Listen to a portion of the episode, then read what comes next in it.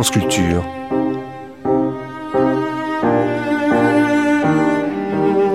La nuit, une mémoire radiophonique.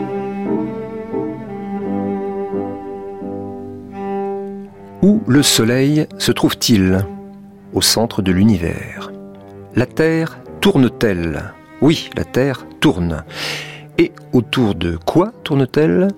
Eh bien, la Terre tourne autour du Soleil. Évident Ce ne fut pas toujours. Pour que cela le soit évident, il fallut un chanoine médecin astronome polonais, un homme né en 1473, mort en 1543, Nicolas Copernic. Nicolas Copernic, auquel fin 1973, une longue émission de France Culture rendait hommage. Description de Torun, sa ville natale, visite du musée de l'hôtel de ville, visite de la cathédrale, rencontre avec les élèves du lycée français de Varsovie. Copernic et l'intelligentsia de son temps, ses études, ses rapports avec l'Église, la remise en question de théories en astronomie, la révolution copernicienne, la défense de ses idées, plus tard par Galilée. Copernicana, 500e anniversaire de la naissance de Copernic, une émission de Jean Châtenay et Claude Dupont, diffusée pour la première fois sur France Culture le 10 novembre 1973.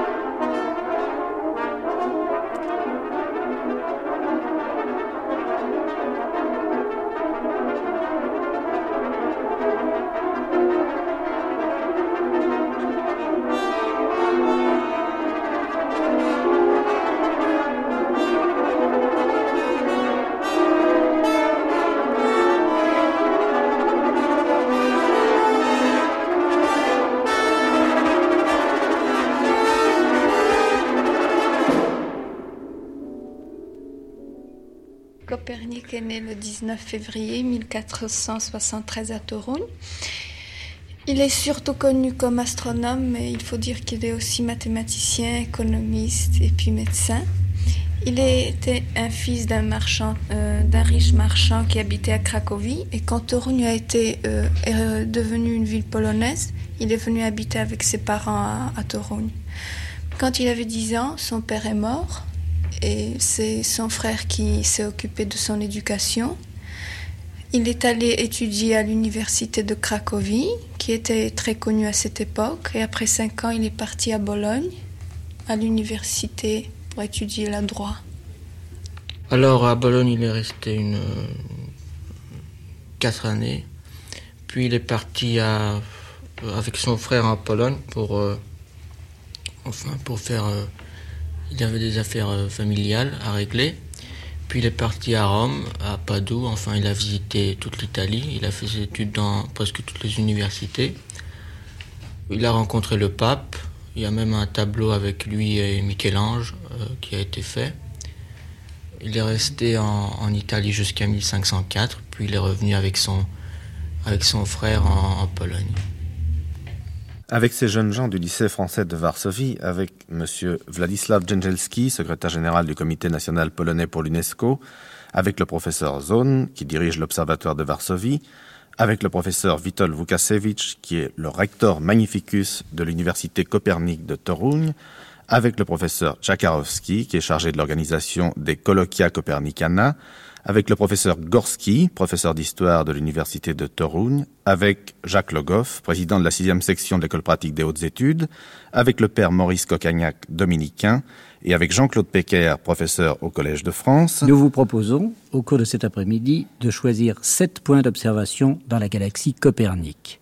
Ce qui se passait sur Terre en ce temps-là, les demeures polonaises, les célestes révolutions de Nicolas Copernic, un humaniste comme on n'en voit plus, le chanoine Copernic et la théologie, mort et sépulture à Fromborg, et, pour commencer, à la recherche du vrai visage de Nicolas Copernic.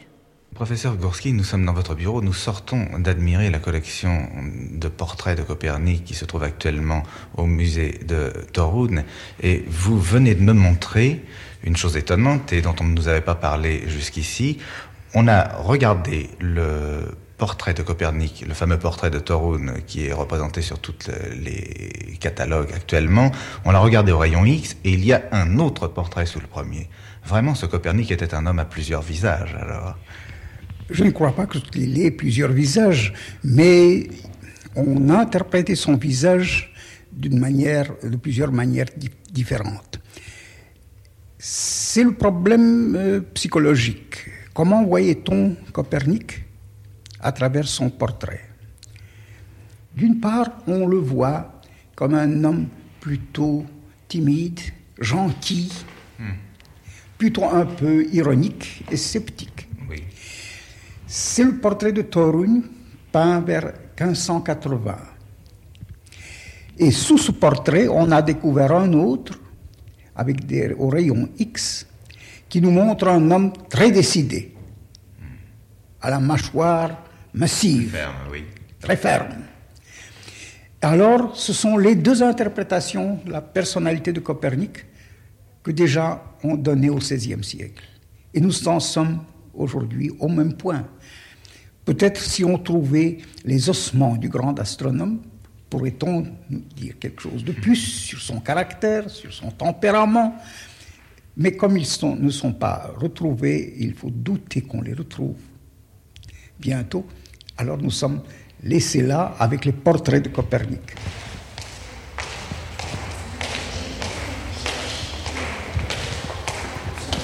Ce bruit de pas sur le dallage et le parquet du musée de l'hôtel de ville de Torun, écoutez-le bien, vous ne l'entendrez jamais plus, car lorsque vous visiterez un musée polonais, on vous donnera à l'entrée d'épais chaussons de feutre dont vous aurez l'amabilité de recouvrir vos chaussures.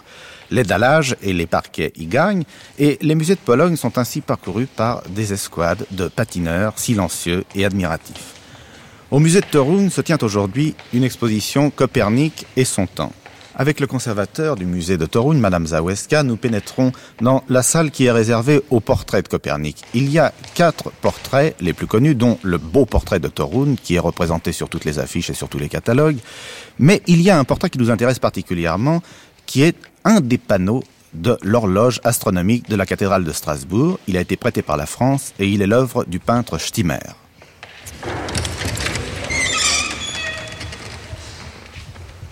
nous voici maintenant devant ce portrait magnifique de Copernic. Est-ce qu'on peut le, décrire nous? Il a le visage très allongé, allongé n'est-ce pas? Le long nez. Les yeux sont bruns et petits. Vous habitez Torun, madame Oui, oui. Est-ce que vous pensez que c'est un type physique que l'on retrouve à Torun assez fréquemment Oh, je pense que Moi, je crois. Oui Oui. Ça, je ne vois pas. vous n'en remarquez pas, mais nous sommes très frappés avec Claude Dupont pendant ce, voyage de voir beaucoup de gens qui ressemblent à Copernic autour de nous. Maintenant, peut-être que nous sommes conditionnés aussi. Et ses cheveux sont longs et bruns aussi. Il a de, la robe euh, brun ici à ce portrait. Et au-dessus une robe euh, rouge, qui n'a pas de, euh, de, manche. De manche, oui. Avec un collier, collier de fourrure. Avec un col de fourrure. Col de fourrure. Et dans la main, il a cette muguette. Mais c'est la tenue des chanoines de... Non, non, non, non, non. non. C'est une tenue de savant, peut-être. Ah bon, ah bon. Ah bon, vous voyez, bah c'est intéressant de le rectifier parce que tout le monde dit sur le portrait de Torun qui est le même, enfin, il porte le même, costume, on dit il est dans la tenue des chanoines de, de des chanoines, Nous avons ce livre que je vais vous euh, montrer, n'est-ce pas, avec des costumes du Moyen Âge, un des ah chanoines ici.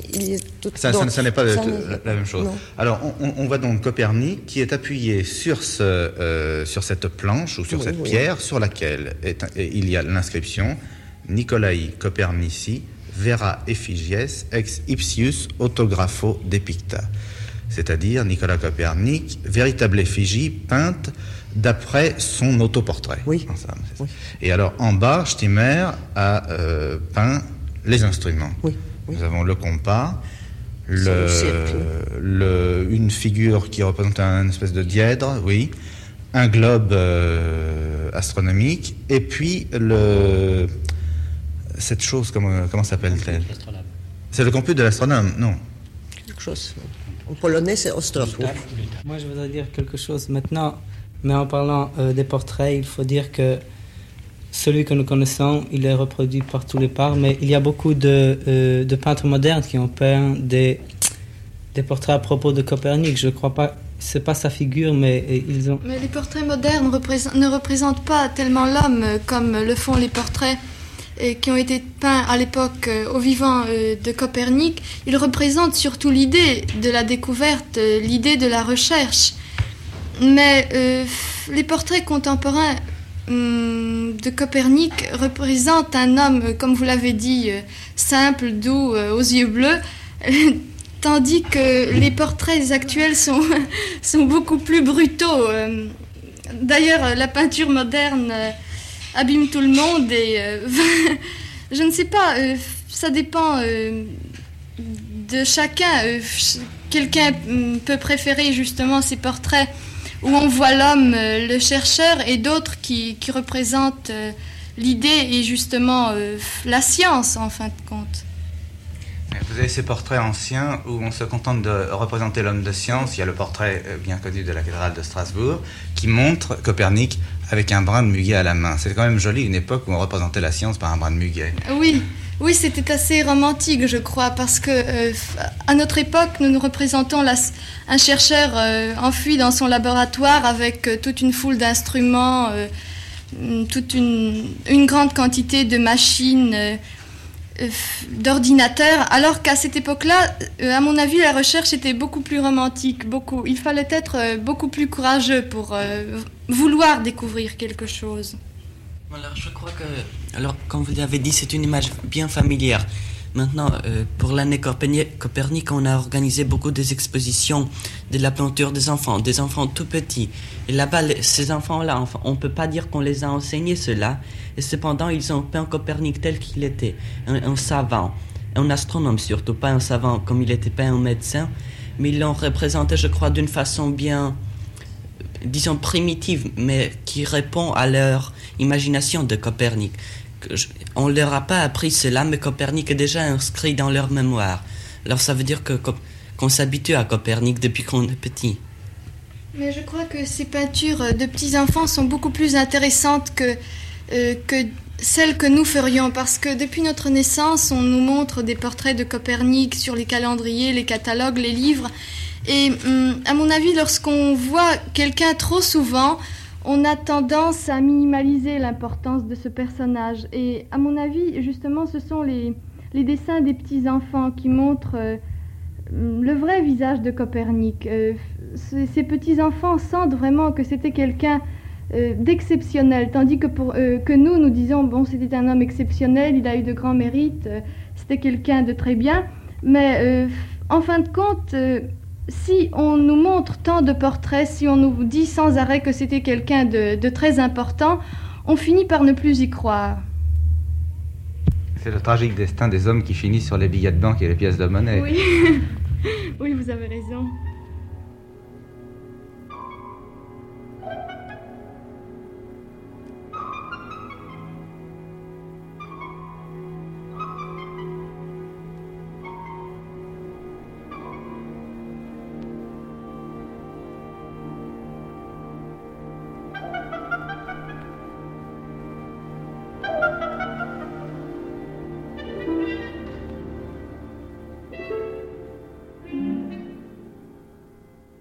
Certains prêtent l'oreille à un parvenu d'astrologue qui s'est efforcé de montrer que c'est la Terre qui tourne, et non les cieux ou le firmament, le soleil et la lune. Quiconque veut paraître habile doit deviser quelque système nouveau qui de tous les systèmes est naturellement le meilleur. Cet imbécile veut renverser toute la science de l'astronomie, mais l'écriture sainte nous dit que Josué ordonna au soleil de s'arrêter et non à la terre. Martin Luther.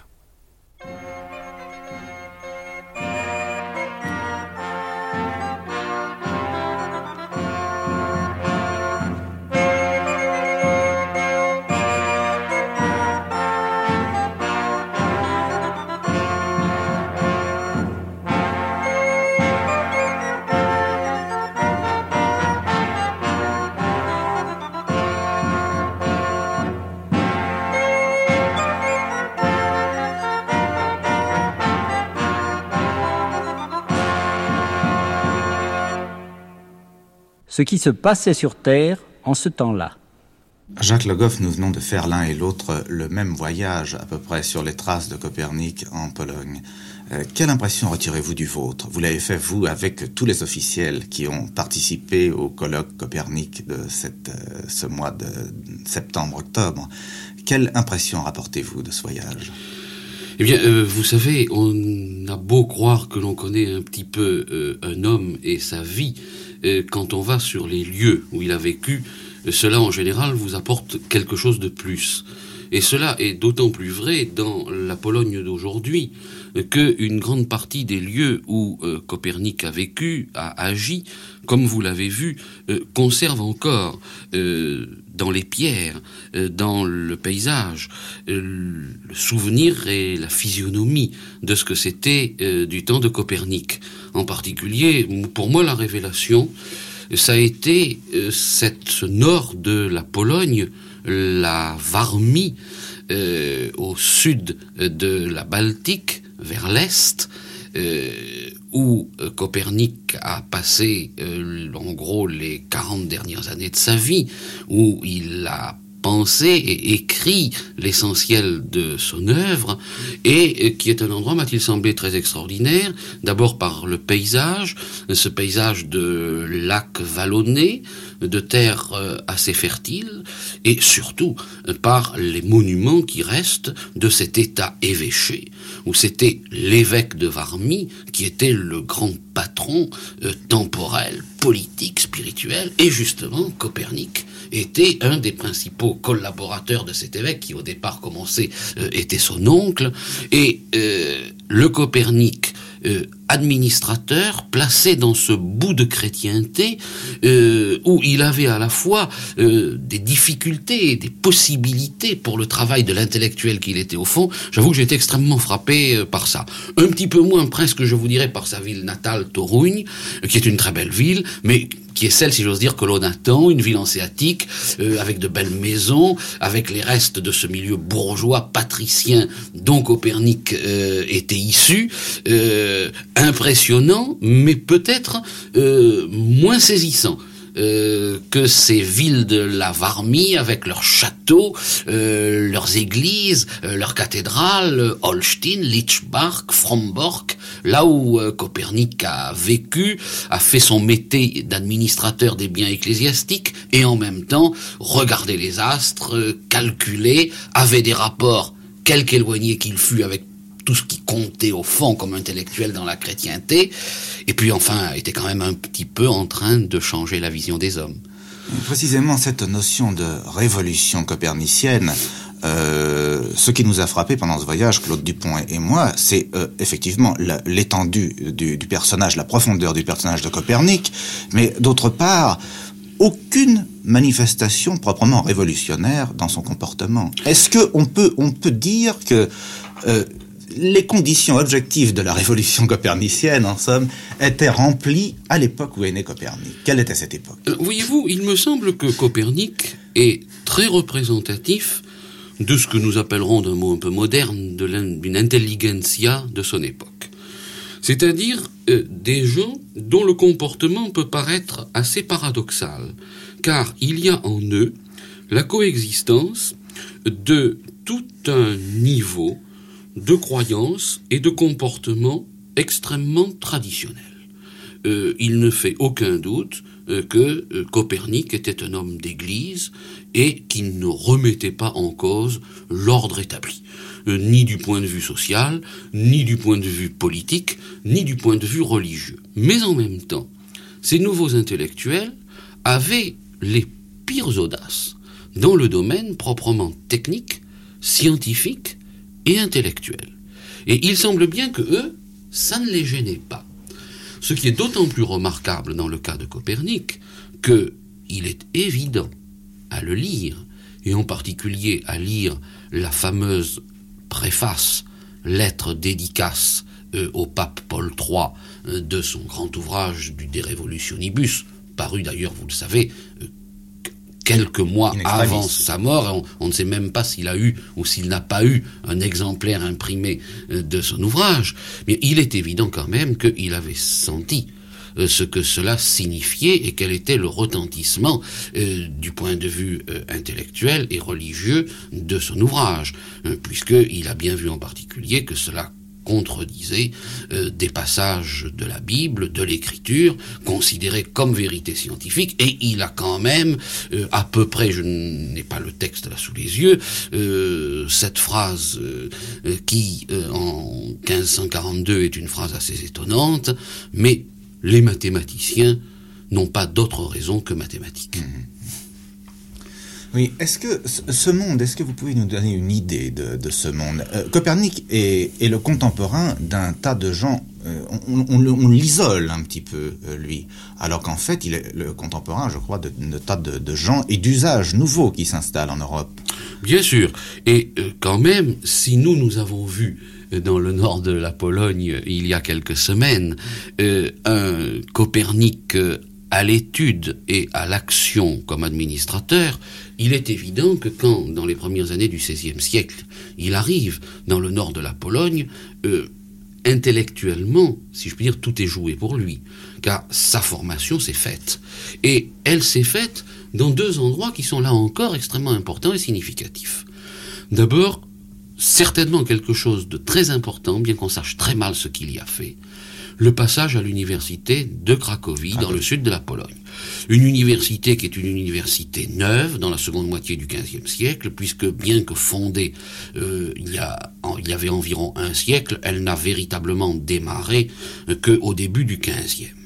Et cette université est le type même de la jeune université euh, à la limite orientale de la chrétienté et qui en définitive, si elle a du retard sur les grandes universités traditionnelles, Paris, Bologne, Oxford, ou même les universités euh, allemandes, euh, me semble-t-il, a bénéficié du fait même de sa nouveauté, de plus d'audace dans certains domaines, et en particulier dans le domaine philosophique et scientifique.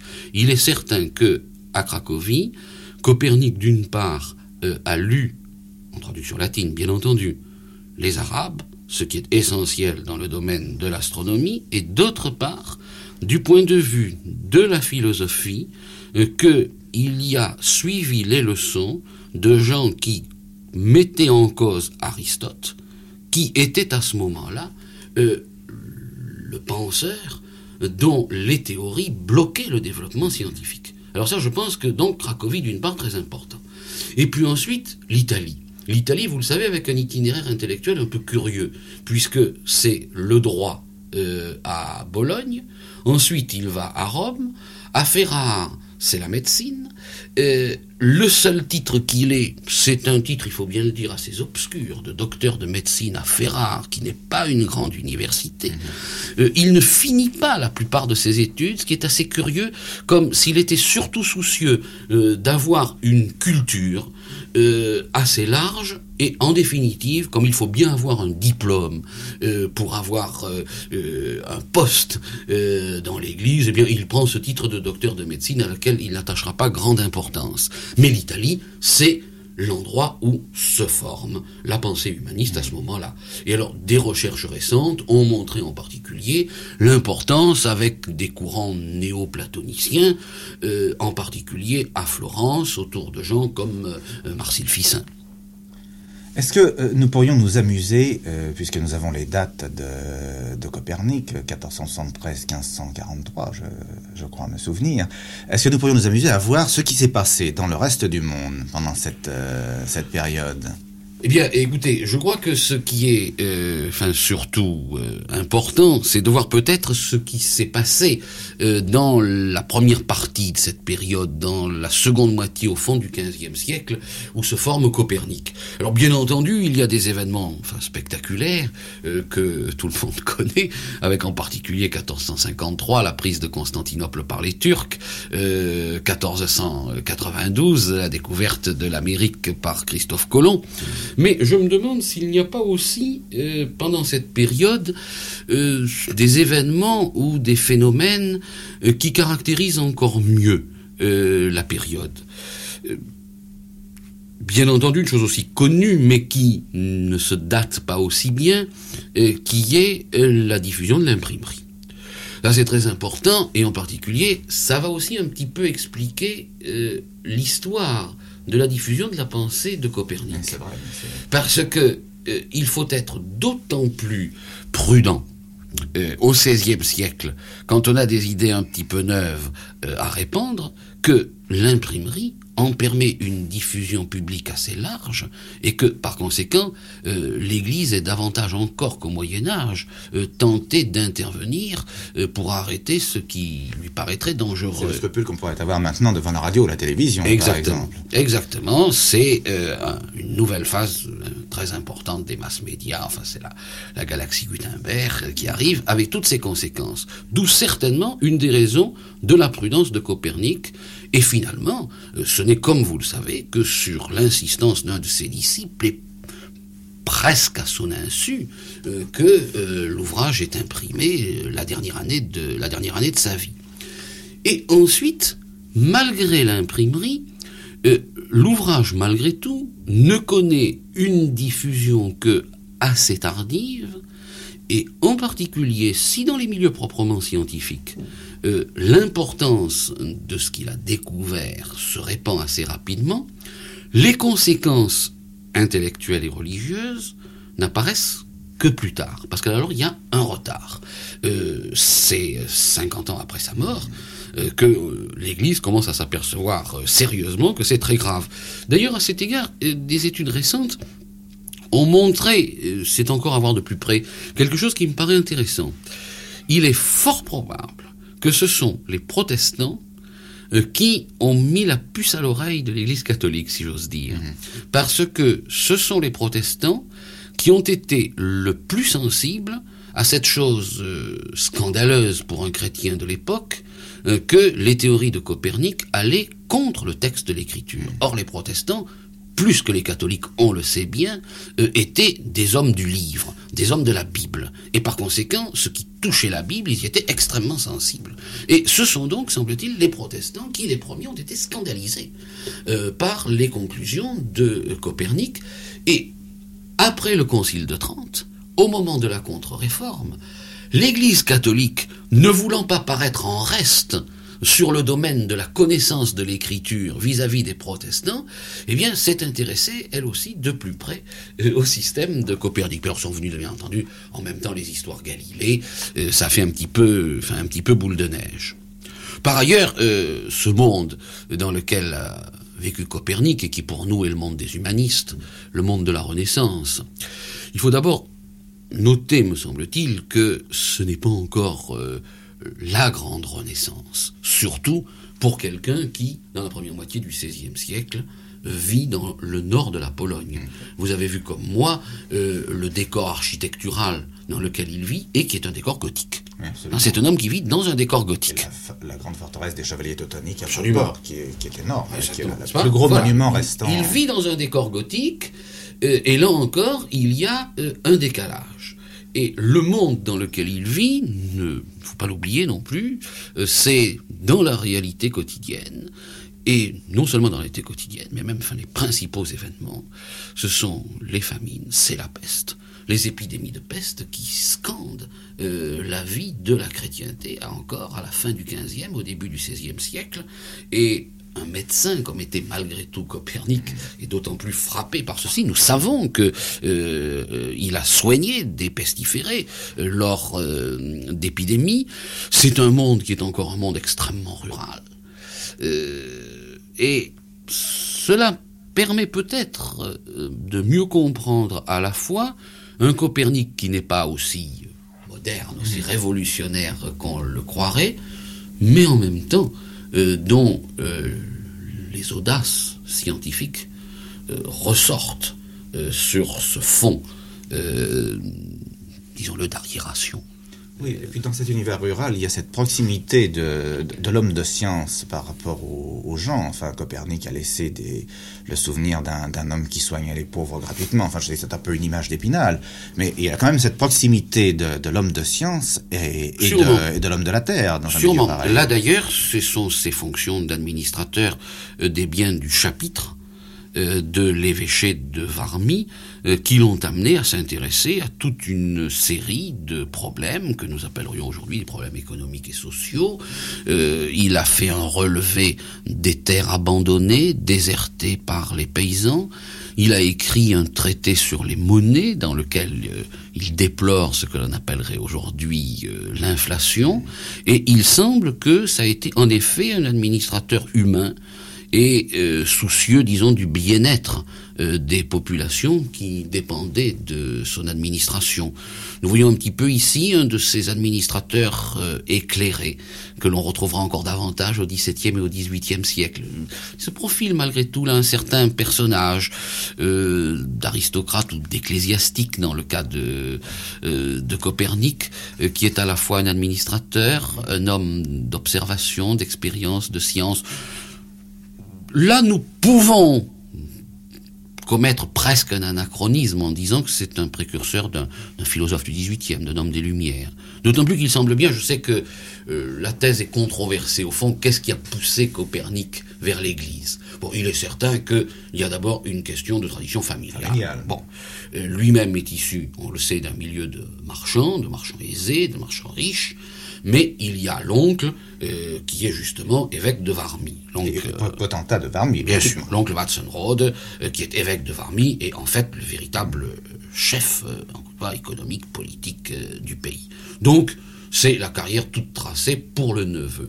Mais on a émis cette hypothèse qui est intéressante, c'est que pour quelqu'un comme Copernic, dont il est évident qu'il a été très tôt passionné par les observations, par l'astronomie, l'Église représente un petit peu euh, ce qu'est par exemple aujourd'hui euh, le CNRS, le Centre national de la recherche scientifique en France.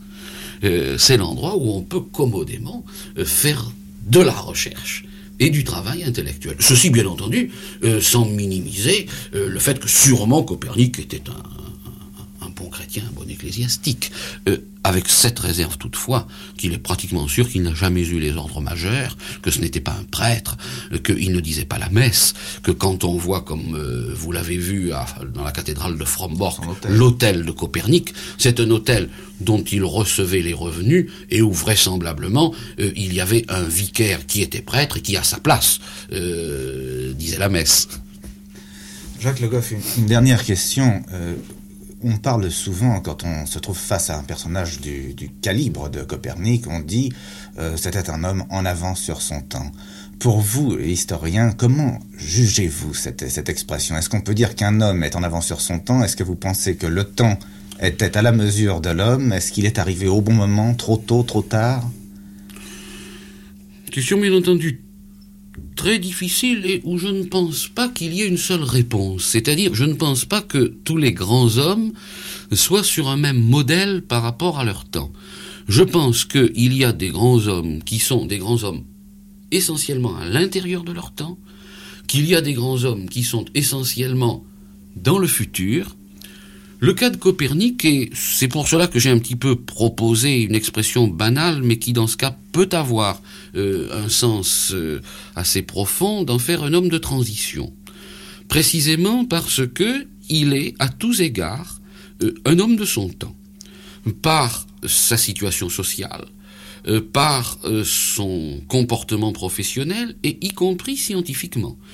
c'est un homme qui sort des universités et des écoles de son époque. Il y avait certainement à Cracovie à la fin du XVe, en Italie au début du XVIe, des hommes qui avaient la même formation, la même mentalité, le même esprit scientifique que Copernic, et à cet égard, euh, il n'était pas différent, je pense, de beaucoup d'intellectuels de son époque. D'autre part, euh, c'est un homme, ceci est relativement nouveau, qui est attaché à l'observation. Mais d'après tout ce que l'on peut savoir, et les spécialistes euh, se sont préoccupés, avec succès d'ailleurs, de rechercher ceci, ce qu'il avait à sa disposition comme instrument, ce n'était pas grand-chose, c'était très peu de choses. Donc il n'est pas mieux outillé que les hommes de son époque. Mais il se trouve que avec l'outillage mental, intellectuel, scientifique des intellectuels de son époque, il trouve quelque chose qui, pas tout de suite, mais un peu après lui, va bouleverser euh, le monde intellectuel de la chrétienté d'abord et de l'humanité ensuite. Alors voilà, euh, c'est un homme qui ne domine pas, me semble-t-il, son époque, qui n'est pas différent d'elle euh, quant à son comportement et à sa mentalité, mais qui, à l'intérieur de ceci, trouve quelque chose qui en fait quelqu'un de, très moderne et de très important pour nous encore. Jacques Le Goff, quand on voit cette butte de euh, Fromborg avec cette cathédrale, ce château et cette tour, la tour Copernic, dans laquelle est installé ce petit musée Copernic que nous avons vu actuellement, c'est quand même étonnant de penser que cet homme s'est trouvé dans cette tour avec précisément les quelques instruments dont il pouvait disposer à cette époque et qu'il s'est attelé à une tâche pareille, car c'est gigantesque. Est-ce que ça ne dépasse pas le, les normes de l'esprit humain, malgré tout, à cette époque? C'est très impressionnant. Je ne pense pas que cela dépasse les normes de l'esprit humain. D'abord parce que c'est précisément euh, une tendance des universitaires euh, du Moyen Âge, et à cet égard, Cracovie, dans la seconde moitié du XVe siècle, c'est encore une université du Moyen Âge, bien entendu pas de tous, mais d'un certain nombre d'entre eux, de penser le monde. Euh, de ne pas s'attaquer à des petits problèmes. Euh, c'est Dieu, le monde, l'univers, euh, c'est cela qui est la perspective de la plupart de ces universitaires. D'autre part, ce que nous avons dit, c'est que le caractère modeste des instruments qu'il avait lui permettait malgré tout d'après ce que je peux savoir, je ne suis pas un spécialiste d'histoire des sciences, lui permettait malgré tout de saisir un certain nombre de problèmes absolument fondamentaux pour la définition du système du monde. Voyez-vous, cela me fait un petit peu penser à ce qui se passait à la même époque avec les marchands hanséatiques, le milieu social dont Copernic était issu. On a été frappé du fait que les marchands hanséatiques euh, à la fin du XVe siècle et au début du XVIe, ont encore des méthodes commerciales assez arriérées. En particulier, la lettre de change, très répandue euh, dans le monde méditerranéen en Italie, et peu répandue dans la mer du Nord et dans la Baltique. Euh, ils ont des méthodes de compter, de tenir des livres, assez frustres et assez arriérées. Ça ne les empêche pas d'être de très grands marchands. De brasser beaucoup d'affaires, d'être très puissants, d'être très riches, euh, parce que ces méthodes euh, sont bien adaptées au type de commerce qu'ils ont à faire. Euh, Copernic, c'est la même chose. Un outillage mental et scientifique et un outillage instrumental qui nous paraît à l'heure actuelle euh, vraiment Rudimentaire. très rudimentaire, très rudimentaire, lui suffit pour euh, changer la face du monde.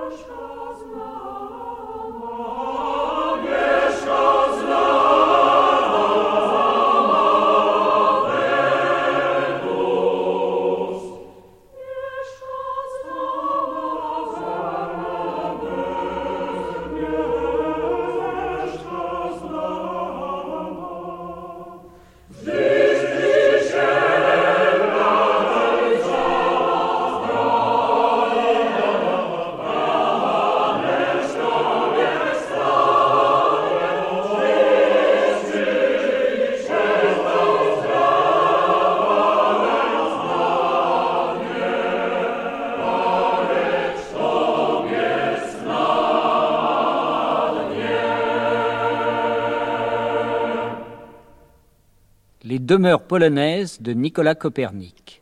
Cette année, c'est-à-dire en 1973, euh, nous fêtons le 500e anniversaire de naissance de Nicolas Copernic. Et l'année euh, 1973, c'est, on a nommé l'année de Copernic. on la célèbre dans tout le monde, mais avec une plus grande intensité en Pologne, parce que c'est le pays natal de Copernic. Et je voudrais euh, dire quelque chose sur les célébrations en Pologne et quelque chose euh, sur les manifestations dans le monde. L'année Copernic a commencé le 19 février à Toruń. C'était, on a ouvert l'université de Copernic, c'était une nouvelle université, une très grande université. On l'a nommé l'université de Copernic. Mais je crois que le plus intéressant pour les pays étrangers, c'est euh, l'ouverture de l'itinéraire de Copernic. C'est-à-dire, euh, c'est un, hum, c'est un trajet sur toutes les villes euh, où Copernic a été. Et on a tout restauré les monuments, on a aménagé les villes, on a rénové toutes, toutes les villes où a été Copernic. Est-ce que nous pouvons avoir une idée de cet itinéraire? Ah, Bien, alors il commence, si je ne me trompe pas, il commence à Framborg, il se termine à Cracovie, mais chez nous, il y a beaucoup de villes, que, toutes, toutes même des, petites, euh, petits villages qui disent que, euh, que euh, Copernic a été dans leur ville. Alors, c'est une manie. Toute la Pologne dit que Copernic a été dans, dans la ville. mais je crois que plus précisément, le trajet de Copernic, les villes les plus intéressantes, c'est Framborg, Holstein, Cracovie et Torun, où Copernic est né. Euh, sur ces villes, on peut dire beaucoup de mots, mais la plus intéressante, je crois que c'est Frambourg, où il y avait euh, le point euh, le point culminant de toute l'année copernicienne, c'est-à-dire la fin de l'action Frambourg-Milan, c'était la reconstruction de Frambourg pour le 500e anniversaire de Copernic. Après, il y avait aussi beaucoup de choses intéressantes qui étaient peut-être moins, ils avaient moins, une moins grande valeur. C'était par exemple une diligence postale qui faisait la tour sur le trajet de Copernic. C'était pour les philatélistes, je crois, amusant ou quelque chose d'intéressant. Vous avez fait l'itinéraire Copernic, je crois que vous êtes le seul ici. Qu'est-ce qui vous a le plus frappé sur cet itinéraire? Qu'est-ce qui vous a le plus impressionné? Enfin, je crois que c'était l'état dans lequel j'ai trouvé toutes les villes et même les routes sur l'itinéraire Copernic. Je sais pas comment ça s'appelle en français, on a quelque chose qui s'appelle l'autostop. Oui. Vous savez ce que c'est pas, beaucoup en France, mais enfin j'ai entendu parler quand j'étais très jeune. Les, trajets, euh, même sur les cartes de l'autostop, car on reçoit une carte spéciale pour ça, il y a euh, la région de Copernic est marquée, c'est la région de la golfe de Vistule. Et puis il y a, il y a des tas de gens vraiment qui y vont. Même les routes euh, sont marquées en jaune. Vous savez les... Oh, excusez-moi. Les, les pancartes Non, pas les pancartes te pasy żółte na tym. Zresztą to nie Ah oui, il y a, euh, les trajets sont marqués par euh, un spécial. Euh, ici chez nous, on a tous les trajets sont marqués par une ligne, quelque chose, une couleur. Alors le trajet de Ah bon, c'est ça, sont balisés en ça. Oui, sont, sont marqués spécialement en jaune. Et puis il y a beaucoup de concours organisés par le, le comité d'autostop. Mm. Par exemple, il y a un concours qui consiste à visiter plusieurs villes mm. où Copernic a passé un certain temps à en faire, à y faire de photos, à en faire de, descriptions, même des dessins. Et puis on peut, enfin on peut gagner beaucoup de choses dans ce ah. concours. Alors ça sert à populariser Copernic. Mais la, ville qui vous a le plus frappé sur le, sur le parcours, qu'est-ce qui vous a semblé le plus beau? Je crois que Framberg, parce que beaucoup des villes en Pologne, des villes historiques, sont dans un état assez piètre. Enfin, ils sont... C'est-à-dire qu'il y a eu de grandes destructions. Euh, ce, qu'on peut voir des, des restaurations est déjà énorme. Oui, mais je parle pas des destructions. Enfin, on prend pas soin de beaucoup de... Enfin, des, de... Des monuments historiques Oui. Et là, tout était en très bon ordre. C'était assez impressionnant. il y a aussi euh, quelques événements pour fêter le, cinquantenaire de la naissance de Copernic, comme euh, on a nommé un, un nouvel avion des, des lignes aériennes polonaises Copernic. Euh, il y a une marque de pain d'épices Copernic. D'ailleurs, ils sont très bons. Ah, ça, quand les grands hommes passent dans la gastronomie, c'est la consécration.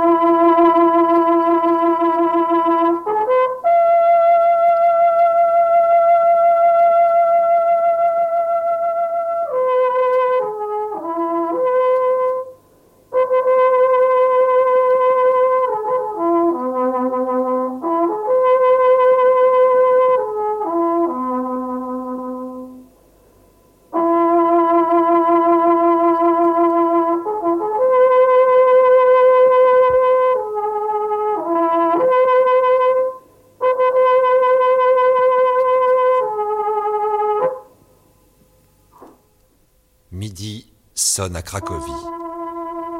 Et dans la chambre de l'hôtel, où tremble une onde encore en vie, le Hejnal lance son appel qui s'interrompt à contrevoix.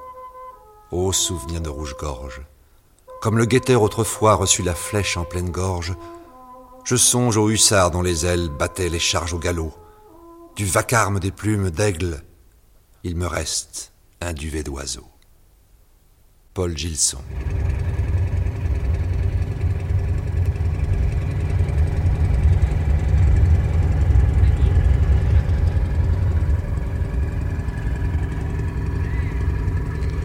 Prawo most, na lewo most, a dołem Wisła płynie. Tu rośnie dom, tam rośnie dom, ta la la la la la la.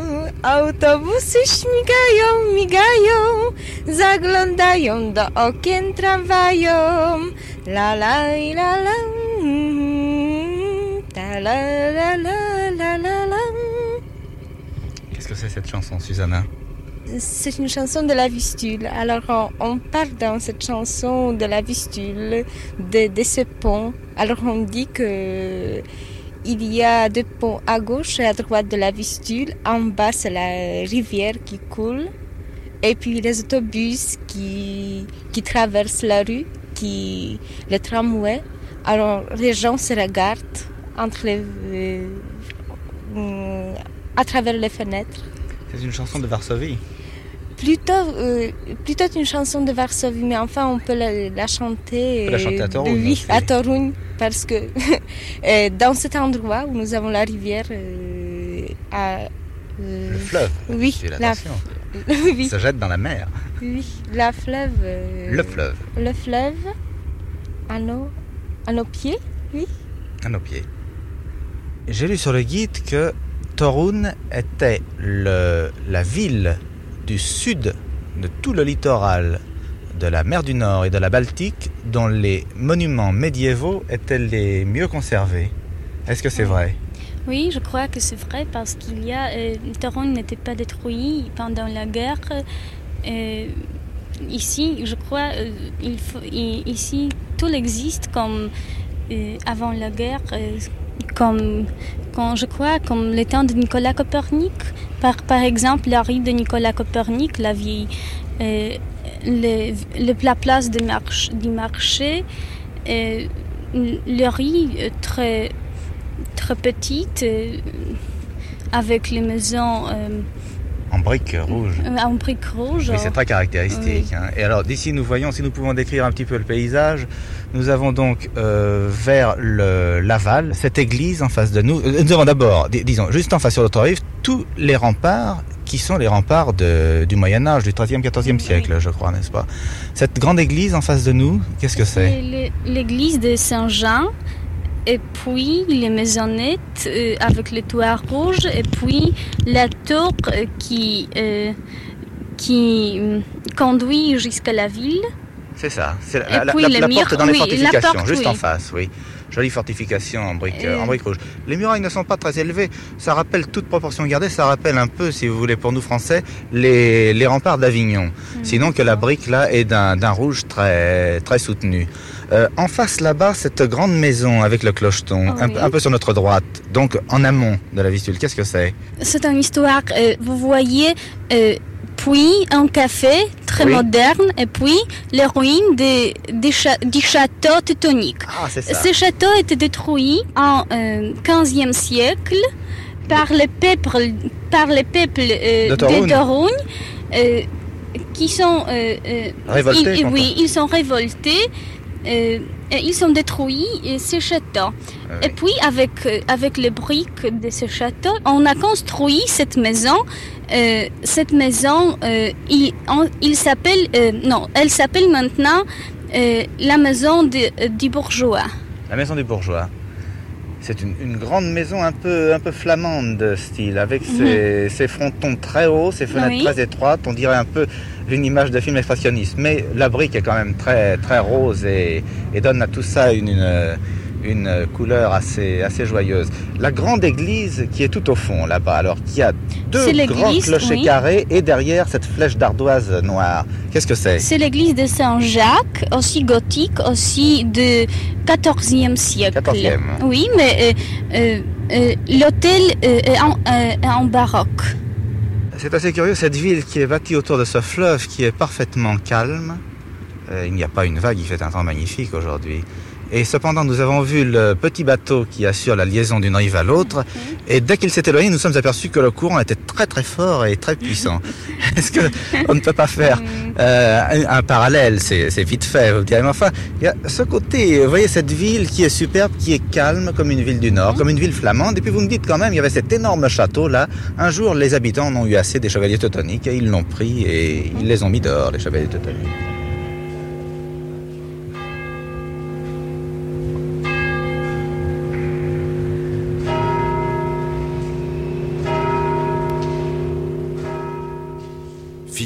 Un Allemand, nommé Copernic, qui fait main basse sur tous ces cercles et tous ces cieux solides qui avaient été imaginés par l'Antiquité.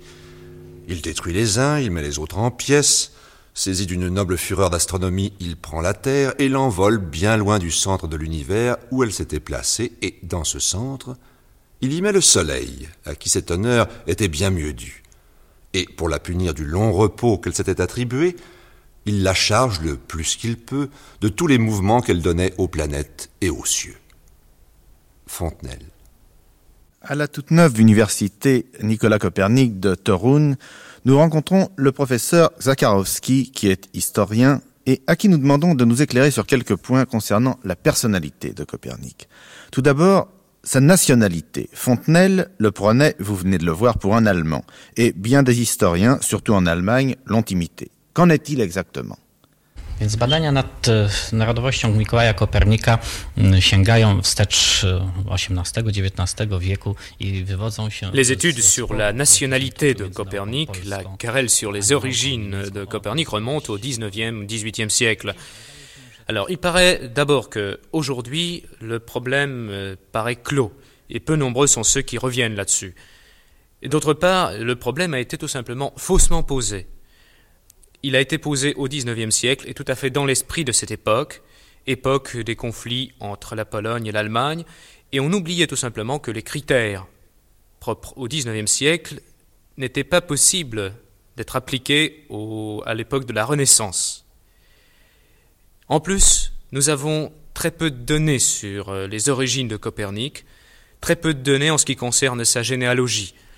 Euh, nous savons nous connaissons seulement son père. Nous savons des choses plus ou moins sûres sur son père, tandis que par exemple son grand-père reste un personnage tout à fait hypothétique. On suppose, mais on suppose seulement que c'était un bourgeois de Cracovie, mais nous ne pouvons pas affirmer que ce personnage, effectivement, a été le grand-père de Copernic. Bien, alors ensuite, cette, cette euh, question du grand-père, donc laissée de côté, euh, comment peut-on définir la nationalité de Nicolas Copernic? Sur quels critères, alors, d'après M. Zakharowski Kopernikowie wywodzili się ze Śląska, z wsi Koperniki w powiecie nysko-otmuchowskim. Les Copernic, la famille de Nicolas Copernic, venait de Silésie, d'un village qui s'appelait Copernic. Et cette région-là était colonisée relativement tard par les Allemands. Et on sait d'autre part qu'on parlait assez longtemps le polonais dans, dans cette région. Et nous pouvons supposer donc que la famille de Copernic et Copernic lui-même parlaient le polonais. Et ça pourrait éventuellement être une preuve. Et si nous quittons maintenant les indices purement matériels de la nationalité polonaise de Copernic, et là je demande à M. Zakharowski son, opinion euh, personnelle euh, d'homme quittant l'aspect scientifique euh, sur le plan plutôt psychologique, à quoi peut-on juger Est-ce que lui sent que Copernic a certains traits de caractère typiquement polonais Ja oceniam w oparciu o mm, działalność Mikołaja Kopernika w ciągu całego swojego życia. On przez cały czas... Moi, personnellement, je m'appuie sur l'activité de Copernic. Euh, on sait que Copernic était lié d'une façon émotionnelle et lié très étroitement avec l'État polonais. Et ses parents étaient engagés activement dans la guerre contre les chevaliers teutoniques et on sait que Copernic lui-même et prenait très fermement le côté polonais dans ce conflit par des lettres qu'il adressait au roi de Pologne, etc. Est-ce que Copernic vivait dans un, dans un milieu vraiment polonais?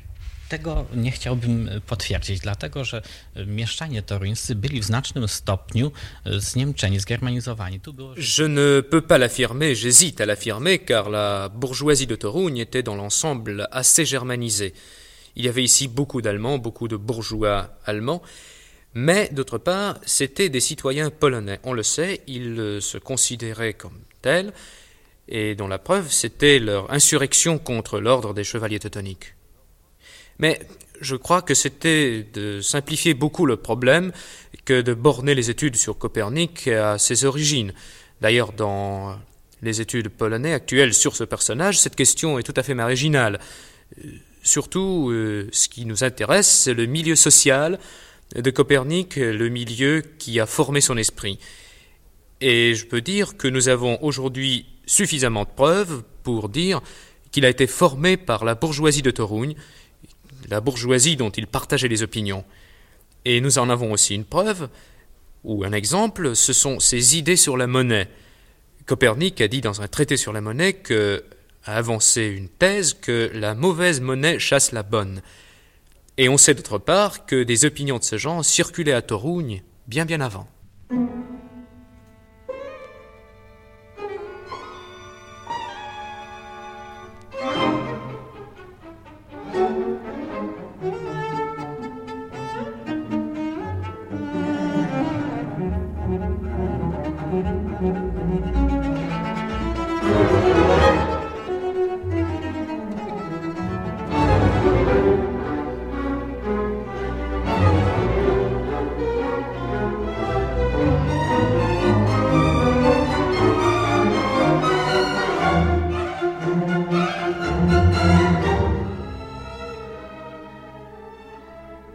À Toruń, encore, nous demandons au professeur Karol Górski de nous indiquer les endroits où nous trouverons les traces les plus sensibles de Copernic. Dans le château de Litzbach, qu'habitait l'oncle, et Copernic l'habitait aussi. Vous y verrez l'enceinte fortifiée, le château supérieur qui est resté tel que, le château inférieur où il y avait les écuries qui a été reconstruit. Or, Copernic habitait avec son oncle le château supérieur. Si vous voulez bien, je voulais vous raconter encore sur la vie là-bas. Eh bien, l'oncle habitait une pièce à l'angle entre euh, vers l'ouest, le nord-ouest. Et puis il y avait à côté une, une pièce où habitait le, le euh, camérier, et ensuite les garçons de service, les pages. Puis il y avait une petite salle d'audience, une grande salle que vous verrez, une magnifique salle où il y avait les repas. On prenait le repas et de cette salle, on entre dans une petite chapelle peinte au temps de Batzenrode avec ses armoiries, puisqu'elle avait des, adopté des, des, euh, un blason partagé en deux. Dans la partie supérieure, il y avait la tête d'un aigle, et dans la partie inférieure, il y avait des choses. Une paire de choses. Pourquoi? On ne sait pas. On ne sait pas. Peut-être c'est une tradition de, des occupations d'un des ancêtres qui avait dû être tailleur. Mais on ne sait pas. Alors il y a là ce, blason que vous allez voir. Et l'évêque, on, il y avait le repas deux fois par jour, comme au Moyen Âge. L'évêque était dans son, dans, se tenait dans sa chambre. Et au premier coup d'un gong, il laissait sortir les chiens qui couraient dans, dans le cloître en aboyant. Et puis tout le monde se rassemblait dans le cloître, au premier étage. Puis l'évêque sortait, ils allaient en procession avec, à, la, à la salle à manger. Là, il y avait des tables, une douzaine de tables, on se mettait selon le rang. Et là, deux fois par jour, l'évêque était en contact avec toute sa cour qui comptait à peu près 80 personnes, plus ou moins, avec les gens de service. Tout ça mangeait ensemble. Et lui, il observait tout cela. Il les voyait quand il mangeait. C'est une espèce de, contrôle. Il voyait s'ils se crellaient, s'ils étaient en bonne relation. On voyait ça toujours pendant les repas. Copernic habitait probablement une chambre qui était à côté de l'évêque. Il y en a une. C'était probablement sa chambre, la chambre qu'occupait Copernic, car où aurait-il habité s'il était le neveu préféré et le, confident de l'évêque? Nous sommes entrés dans le château par la cour à deux galeries d'arcades construites dans les dernières années du XIVe siècle. Son architecture appartient aux plus belles en Pologne. Les portiques de la galerie inférieure mènent aux anciennes pièces de ménage et au logement de service. La statue de Nicolas Copernic, sculptée par Alphonse Carne, est placée ici à la mémoire du séjour du grand astronome à Litzberg dans les années 1503 à 1510. La galerie supérieure qui mène aux appartements de représentation et d'habitation attire notre attention par les fragments de la polychromie murale qui datent du Moyen Âge et de la Renaissance. Vous y voyez, parmi autres, les armes du cardinal Stanislas Rostuch. Les portiques de marbre ont été fondées par les évêques Simon Rudnitsky au commencement du XVIIe siècle et ensuite par Michel Stéphane Radziejowski, dont la cartouche d'armes est bien visible au-dessus de l'entrée à la chapelle.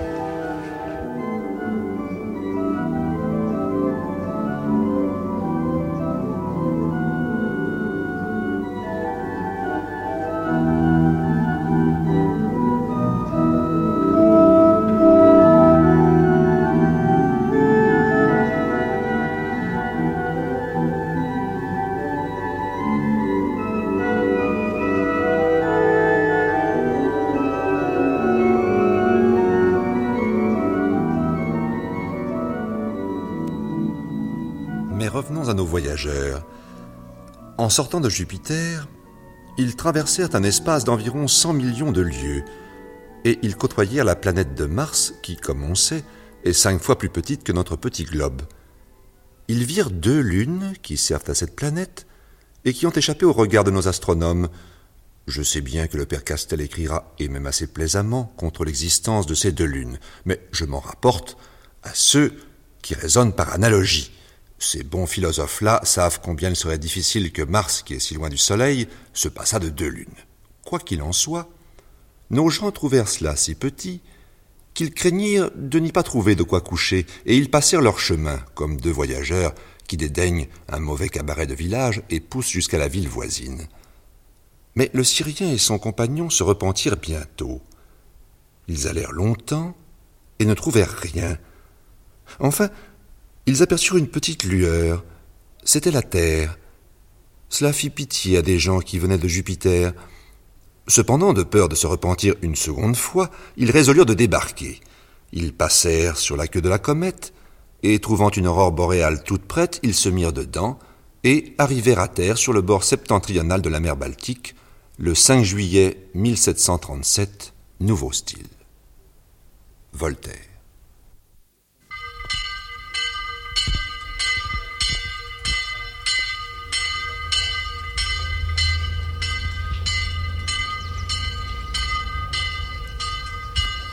Fromborg, au bord de la Baltique, est donc la dernière des demeures terrestres de Nicolas Copernic. Quand nous sommes arrivés, à la nuit tombante, nous imaginions trouver une citadelle assez rébarbative comme la grosse citadelle des chevaliers teutoniques de Malborg, qui est assez proche. Et notre surprise est grande. Nous trouvons une ville reconstruite de neuf à l'occasion de l'année Copernic, avec des maisons fraîches, dominée sur une butte par un château de briques roses dont les murailles abritent la cathédrale. À notre droite, la tour d'angle, carrée, massive, où habitait le chanoine. Dans la cour du château, une herbe verte, drue comme un gazon anglais, et au milieu de cette herbe, des allées d'allées où euh, nous entendons résonner ces pas comme on a dû entendre résonner le pas de Copernic pendant qu'il méditait dans cette cour. Si nous montons sur le chemin de ronde, nous distinguons le petit port de Frombork, pittoresque comme un port de la Méditerranée, ma foi. Et puis la lagune gris-bleu avec sa barde d'une sablonneuse au loin, et plus loin encore, la Baltique qui moutonne. Et si nous levons les yeux à cette heure crépusculaire où nous arrivons à Frombork, nous voyons se lever l'étoile du berger dans un ciel parfaitement pur. Et nous pouvons vous assurer que Vénus de Frombork est parfaitement observable à l'œil nu.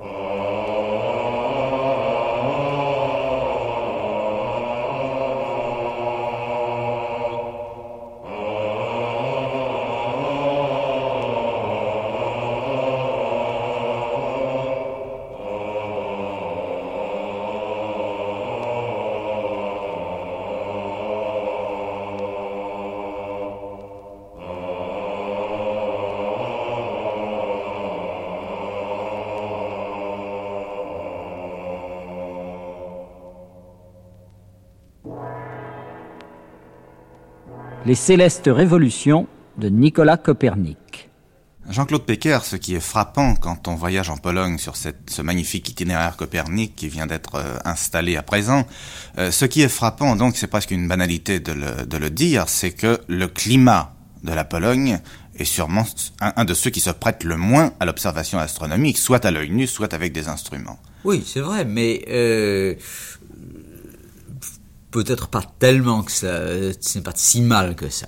Parce qu'après tout, vous avez, euh, rappelez-vous, après Copernic, nous avons eu les observations de Tycho Brahe qui ont euh, établi, qui ont assis euh, les théories de Copernic pour des siècles. Et Tycho Brahe, après tout, a observé dans la Baltique. C'est un Danois. climat, c'est un Danois, euh, c'est-à-dire dans un climat finalement très proche du climat euh, sous lequel travaillait Copernic. Oui. Et d'autre part, Copernic bénéficiait euh, des accumulations, euh, d'une accumulation d'observations qui s'étalait sur euh, quelques siècles. Et par conséquent, euh, je pense que Copernic, qui était plus un théoricien qu'un observateur, il observait, mais c'était plus un théoricien qu'un observateur, s'est tourné tout naturellement vers l'interprétation des observations dont il disposait, mais qui portait sur toute la période qui s'étalait depuis les Grecs et qui était connue et qui était enregistrée. Donc euh, les observations de Copernic, c'est une accumulation euh, pendant euh, 15 siècles d'observations. Par conséquent, euh, qu'elles, soient, qu'elles aient été faites euh, en Pologne, ou qu'elles aient été faites ailleurs, ça n'avait guère d'importance pour le système de Copernic. C'est donc une réflexion théorique, surtout le, le travail. Le travail de Copernic. personnel de Copernic a été une réflexion théorique, mais il observait. Il observait, mais ses observations, je dirais, n'ont pas été euh, la contribution importante de Copernic. Euh, elles l'ont certainement stimulé personnellement énormément. Elles l'ont aidé probablement à ne pas dire de choses contradictoires avec euh, ce qu'il voyait, avec ce qu'il sentait, mais elles ont été essentiellement accessoires dans son œuvre. Mais enfin, il y a quand même des chiffres dans son, dans Ah, son livre qui, qui proviennent d'observations personnelles. Ah oui, bien sûr, absolument. Il a observé les rétrogradations de certaines planètes, euh, il a fait les observations euh, de comètes, il a fait, il a fait pas mal d'observations, Copernic.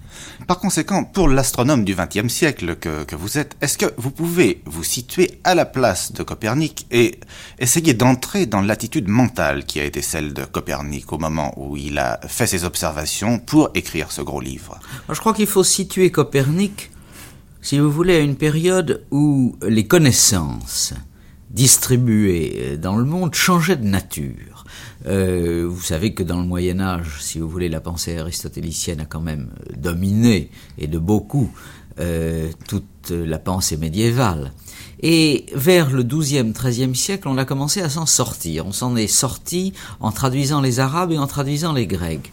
Et personnellement, enfin on parle souvent de révolution copernicienne, personnellement j'ai tendance à penser qu'elle a été euh, précédée par ce que j'appellerais la révolution des traducteurs. Et accompagnée par ce que j'appellerais la révolution des imprimeurs, si vous voulez. C'est-à-dire que il s'est trouvé une période où les moyens de diffusion de la connaissance euh, devenait beaucoup plus grand, où l'on ne se sentait plus lié à Aristote comme on s'était senti lié pendant des siècles, où l'on se sentait aussi peut-être un peu moins lié au père de l'Église que vers les pendant les siècles précédents, et où par conséquent on se sentait finalement beaucoup plus libre que de repenser les choses. C'est le même type de mouvement qui en Italie a abouti à la Renaissance, en Italie ou ailleurs.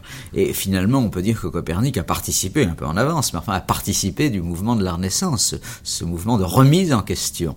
Et euh, Copernic a remis en question, en quelque sorte, ce qu'il y avait avant. L'a-t-il fait de façon révolutionnaire? Pas du tout. C'est le résultat d'une évolution continue. Il ne faut pas oublier que des gens comme euh, longtemps avant Copernic, comme Scott Erigène, comme euh, pas moi, Nicolas Orem en France, ou Regiomontanus en Allemagne, ont fait des progrès en astronomie dans la compréhension du système solaire. Euh, Guillaume de Rem n'était pas loin d'un système héliocentrique, euh, Scott Erigène quelques siècles avant non plus.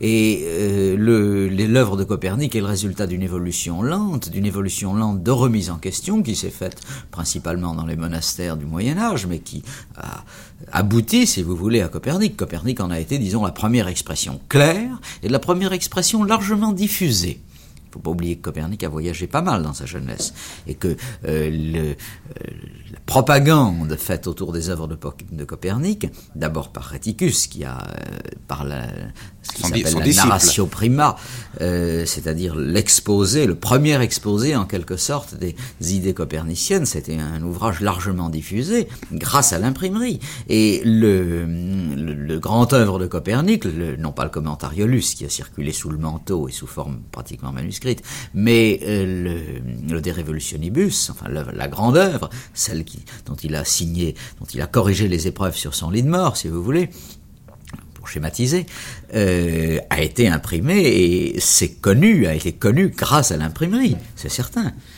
Donc euh, je crois que les conditions de la diffusion des connaissances au moment où est arrivé Copernic se sont trouvées assez rapidement tellement meilleures qu'au Moyen Âge que son œuvre a porté alors que les œuvres précédentes avaient porté beaucoup moins. Bon, un homme de coïncidence donc plutôt qu'un homme vraiment révolutionnaire je pense, mais qui, qui était quand même un homme d'une intelligence brillante et qui, euh, qui a saisi euh, la balle, si vous voulez, qu'il a bien saisi.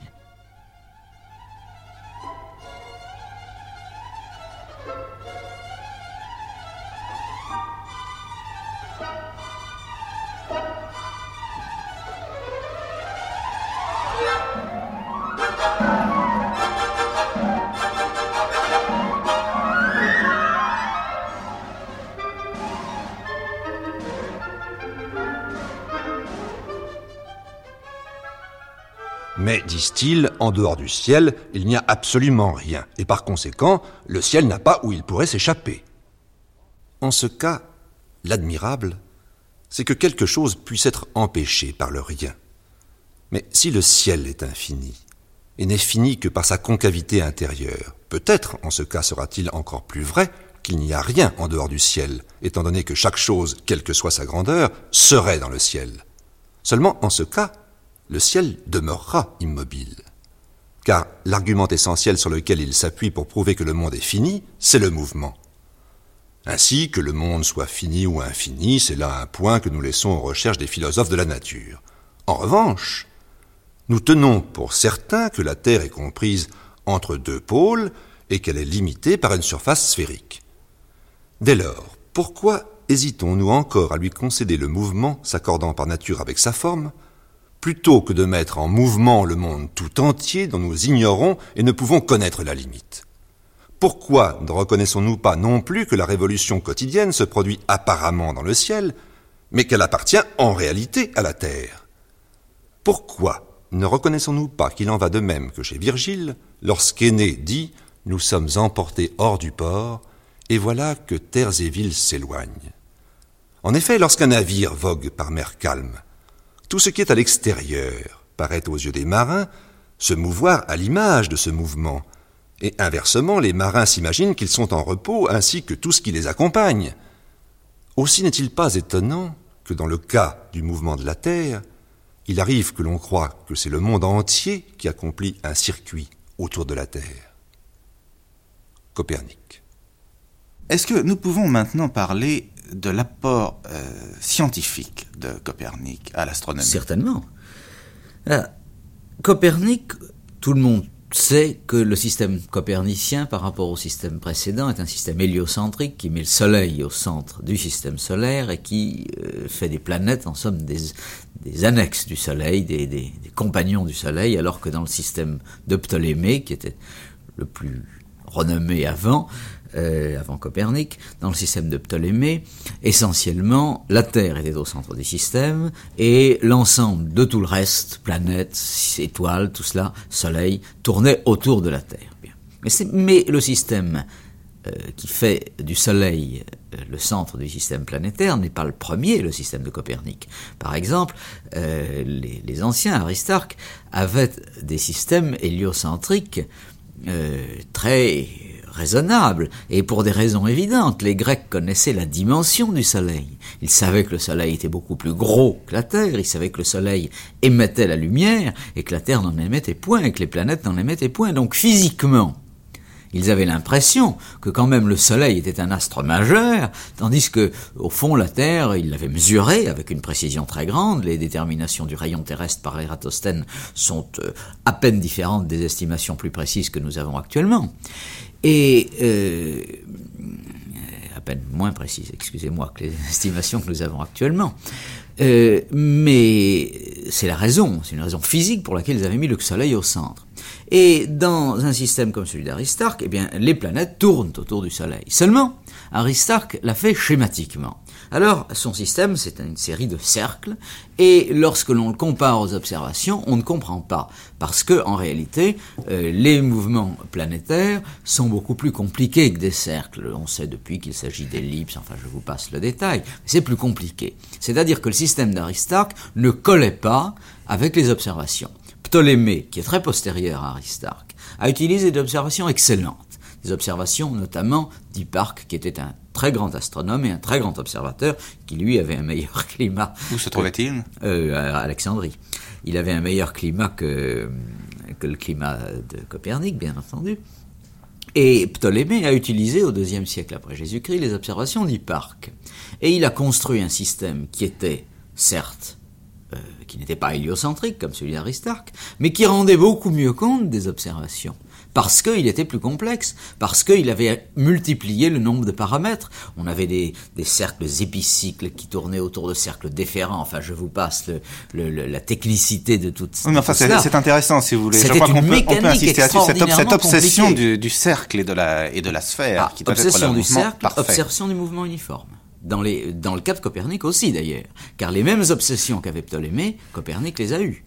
Euh, il s'agissait d'abord d'avoir des cercles, ensuite d'avoir des mouvements uniformes sur ces cercles. Et il a fallu énormément de mal à euh, des gens comme Kepler, qui sont venus après, pour euh, se débarrasser de, du cercle et du mouvement uniforme. Ça a été, Kepler finalement a été beaucoup plus un précurseur que ne l'a été Copernic. Copernic a conclu une époque, mmh. Kepler en a amorcé une autre en quelque sorte.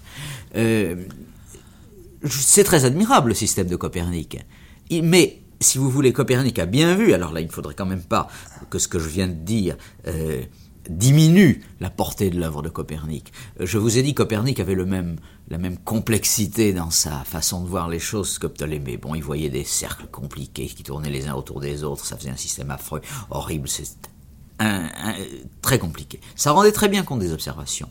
Aussi bien, pas mieux que le système de, Ptolémée. Ça avait l'avantage d'être plus physique, ça avait l'avantage euh, de dire, eh bien, les étoiles euh, qui sont certainement très loin, ce que voyait très bien Copernic. Copernic n'a pas mesuré la distance des étoiles, il ne pouvait pas le faire, mais il était très conscient que les étoiles étaient très éloignées. Et Copernic, en étant conscient de l'éloignement des étoiles, ne pouvait pas concevoir que les étoiles très éloignées tournent en un jour autour de la Terre. Euh, surtout si elles étaient suspendues à quelques sphères de cristal, c'était mécaniquement assez insensé. Et Copernic était un homme de bon sens. Euh, ça lui plaisait pas, il avait raison. Et ça a été un des gros arguments du système copernicien, le, le fait que les étoiles étaient éloignées éloignées et par conséquent qu'il valait mieux mettre tous ces mouvements compliqués qu'on observait dans le ciel, il valait mieux les mettre dans la Terre. Alors, euh, c'était les mouvements de la Terre finalement. Je voudrais citer euh, un aspect de l'œuvre de Copernic auquel on ne pense pas très souvent, et je pense que très peu de commentateurs l'ont souligné à l'occasion de cette année Copernic. On dit toujours, ça traîne dans la littérature, Copernic n'a pas mesuré les parallaxes, il a fallu attendre Bessel au 19e siècle pour mesurer les parallaxes d'étoiles. c'est parfaitement C'est-à-dire, pardon La parallaxe, oui, vous avez raison de poser la question. La parallaxe, c'est l'angle sous lequel on voit depuis une étoile le, la distance entre le Soleil et la Terre. En fait, la parallaxe mesure la distance de l'étoile. Lorsque la Terre décrit une orbite autour du Soleil, eh bien, euh, ce mouvement qu'elle décrit dans l'espace, euh, vu de la Terre, se traduit par un mouvement apparent, fictif, de l'étoile dans l'autre sens. C'est-à-dire que l'étoile semble décrire, à la distance à laquelle elle se trouve, également une orbite qui est l'image, qui est la même en grandeur, en dimension, en, en, en, orientation, si vous voulez aussi, que l'orbite de la Terre autour du Soleil. Seulement, comme elle se trouve très loin, nous ne la voyons pas, sauf avec des instruments très précis, ce que euh, on pouvait avoir bien après. Donc Bessel, je vous dis, au XIXe siècle, et quelques autres, ont pu mesurer des parallaxes d'étoiles, mais il fallait faire des mesures à une précision de l'ordre de la fraction de seconde d'arc, ce que ne pouvait pas faire Copernic. Mais Copernic a vu quelque chose d'autre, il a vu des parallaxes planétaires. Et lorsque par exemple vous voyez ce qu'on appelle les rétrogradations, lorsque l'on regarde par exemple sur le ciel, le mouvement d'une planète extérieure, comme Saturne, prenons Saturne comme exemple si vous voulez, mais on voit que Saturne se déplace dans grossièrement dans le plan du zodiaque, et grossièrement Saturne avance, et puis de temps en temps recule, et repart. Et puis il, il avance, il recule encore un petit coup, et il repart. Et puis continue. Et si vous regardez comment cela se fait, entre deux boucles successives, en somme il décrit des boucles apparentes, entre ces boucles successives, un espace d'un an s'écoule. À peu près exactement un an, c'est-à-dire le temps que met le Soleil à tourner, en apparence, autour de la Terre, la durée de l'année. Hmm. Copernic a fait le rapprochement. Réticus a insisté énormément sur ce rapprochement. Kepler a mis encore plus les pieds dans le plat. Ce rapprochement signifiait, et Copernic l'a dit très clairement, il est beaucoup plus simple de dire que c'est un mouvement apparent qui est dû uniquement au grand cercle, c'est-à-dire à, l'orbite de la Terre autour du Soleil, qui se traduit dans les observations apparentes de Saturne vu de la Terre par des cercles, mais comme en plus Saturne se déplace autour du Soleil ou autour de l'ensemble Terre-Soleil, donc Saturne semble décrire une grande orbite moyenne, celle qui décrit autour de, la Terre et du Soleil qui sont relativement proches par rapport à Saturne, l'un de l'autre, et puis en plus, autour de ce point qui décrit cette orbite fondamentale, principale, il y a une seconde orbite, un second cercle, qui est l'image du grand cercle, entre guillemets, ce que Copernic appelait le grand cercle, c'est-à-dire l'orbite de la Terre autour du Soleil, ou, pour Ptolémée, l'orbite apparente du Soleil autour de la Terre. Et ce grand cercle, qui a un certain rayon, qui est la distance du Soleil autour de la Terre, c'est le même que semble décrire Saturne autour du point qui se meut sur le cercle moyen de l'orbite de hmm. Saturne autour du Soleil. Est-ce que j'ai été clair? Peut-être pas. Oui, est-ce qu'on peut donner une image plus, plus terrestre, plus pratique de oh, cette bien de Saturne Bien sûr.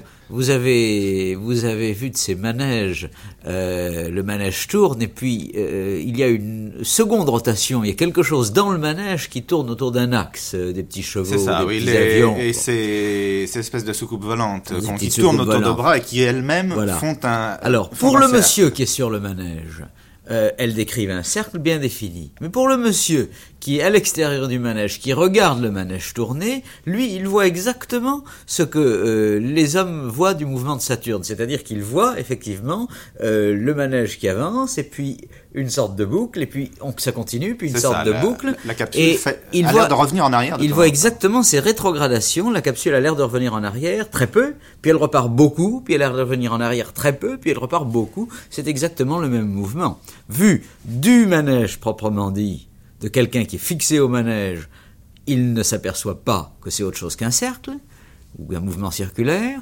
vu euh, de quelqu'un qui est immobile alors que le manège tourne, qui est sur le sol, à l'extérieur du manège, au contraire, ça prend les apparences du mouvement euh, de Saturne, parce que c'est la combinaison de deux mouvements, tout simplement. Du mouvement du manège et du mouvement individuel de cette soucoupe volante ou de cet avion ou de n'importe quoi autour d'un axe particulier lié au manège. Donc je pense que euh, euh, Saturne euh, et Jupiter ou Mars ont fourni à Copernic des éléments essentiels. Et Copernic s'est très bien rendu compte que, en disant c'est la Terre qui tourne autour du Soleil, il supprimait la complexité du mouvement de Saturne. Il le réduisait à la composition de deux mouvements, un mouvement purement apparent dû au mouvement de la Terre autour du Soleil, et un mouvement réel dû à la euh, rotation de Saturne autour du Soleil.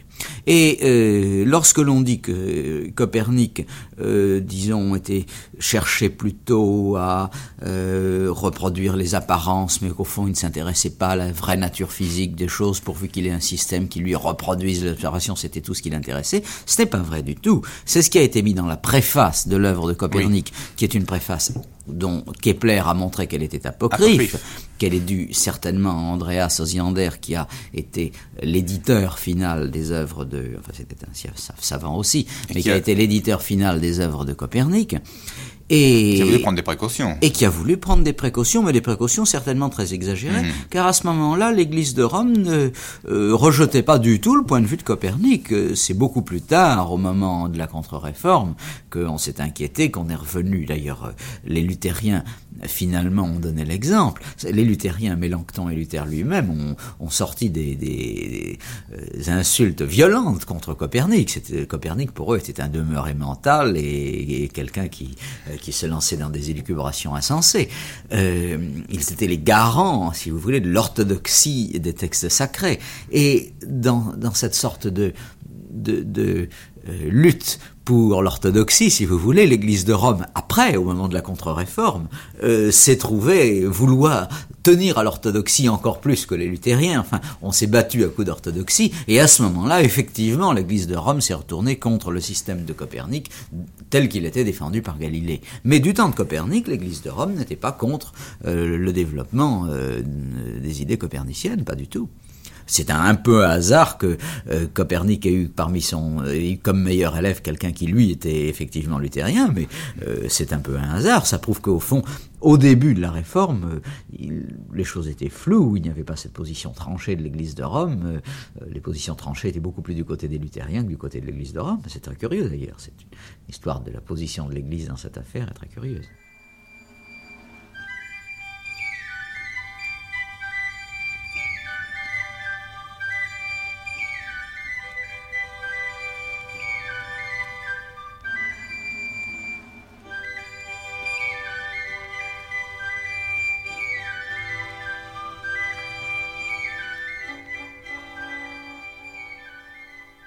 Une fois, un cri, long, mélancolique, parti de l'étang qui luisait plus bas, monta vers nous en ondulant.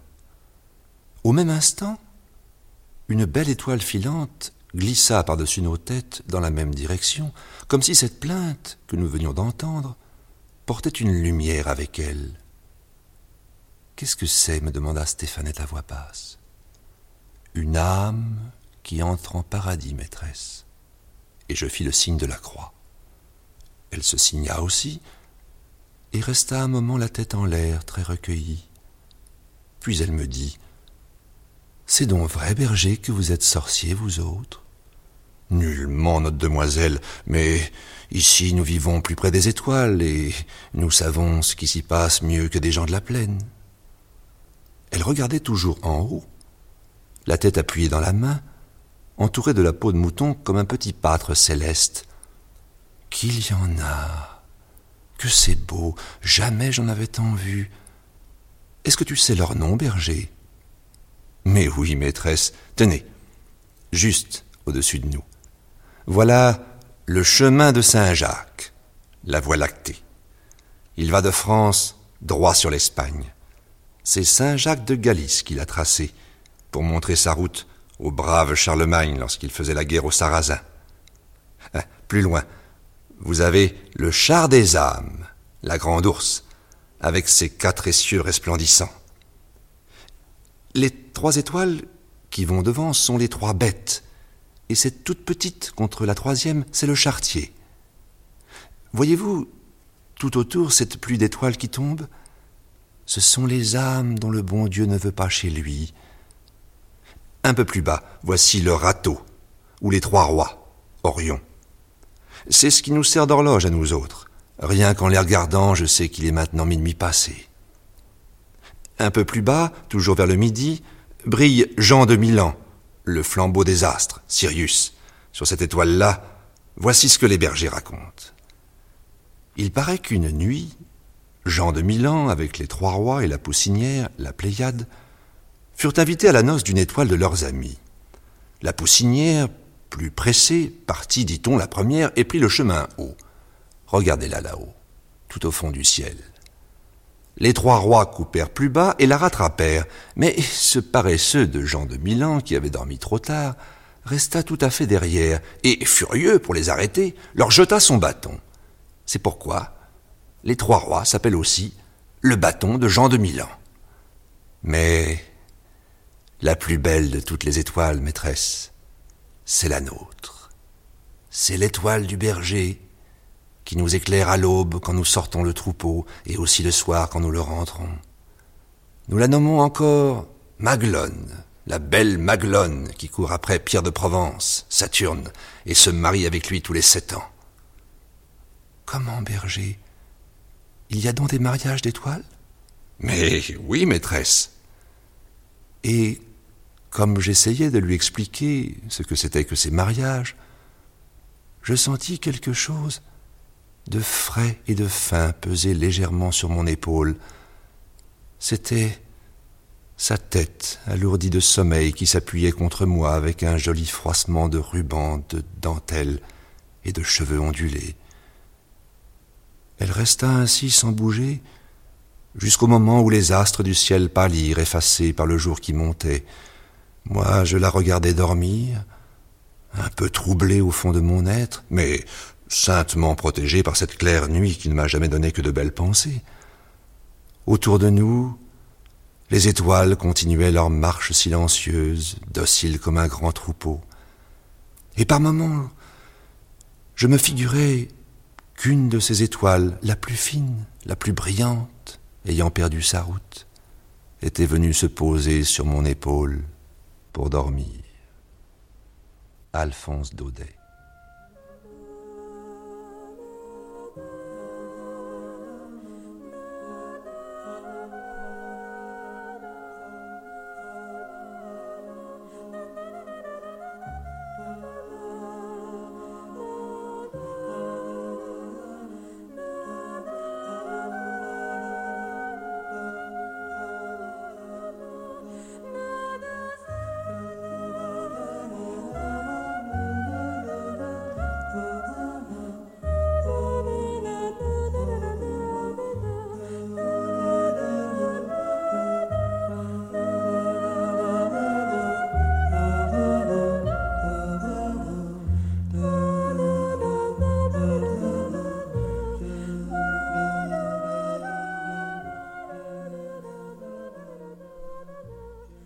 C'est à cette époque que l'homme a compris qu'il ne pouvait pas dominer l'univers euh, par sa présence physique et qu'il ne pouvait comprendre tous les problèmes, embrasser l'univers euh, que par euh, sa volonté de découvrir l'univers par les forces de l'esprit.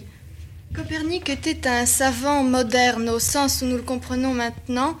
C'était le premier savant de notre temps, de l'époque moderne. Et hum, il est intéressant de noter quelle atmosphère euh, accompagnait justement ces découvertes. Et je pense que c'est la même atmosphère qui accompagne les découvertes actuelles. Euh, une atmosphère de concentration et surtout hum, de recherche de la vérité. Et non pas, euh, on ne s'occupe plus, disons, de dogmes et, et on s'occupe plutôt justement de rechercher quelque chose de nouveau, d'explorer l'univers qui nous entoure, d'aller toujours, toujours devant, toujours vers la vérité. Je trouve que il était bien plus difficile à Copernic de faire une telle théorie, une théorie si vraie, dans un monde si peu évolué. Enfin, dans un monde où la science n'était pas aussi développée qu'à notre époque. Mon rêve, c'est d'aller euh, faire une excursion sur la Lune. Et c'est grâce à Copernic que peut-être je pourrais y aller. Copernic avait peu d'informations, finalement, par rapport à toutes celles que nous avons aujourd'hui. Nous recevons une masse d'informations que nous ne pouvons pas analyser entièrement. Euh, comment comment peut-on s'y retrouver, d'après vous? Est-ce que c'est une question de curiosité, de patience, de modestie, d'humilité? Qu'est-ce que c'est? À mon avis, c'est aussi bien une question de, curiosité, de, de, modestie et de patience. Euh, enfin, je crois que c'est c'est très important pour l'homme parce qu'en fin de compte, comme je l'ai déjà dit, puisque nous ne pouvons pas, par exemple, explorer nous-mêmes toutes les galaxies qui nous entourent, euh, il est fondamental de, les explorer par notre esprit.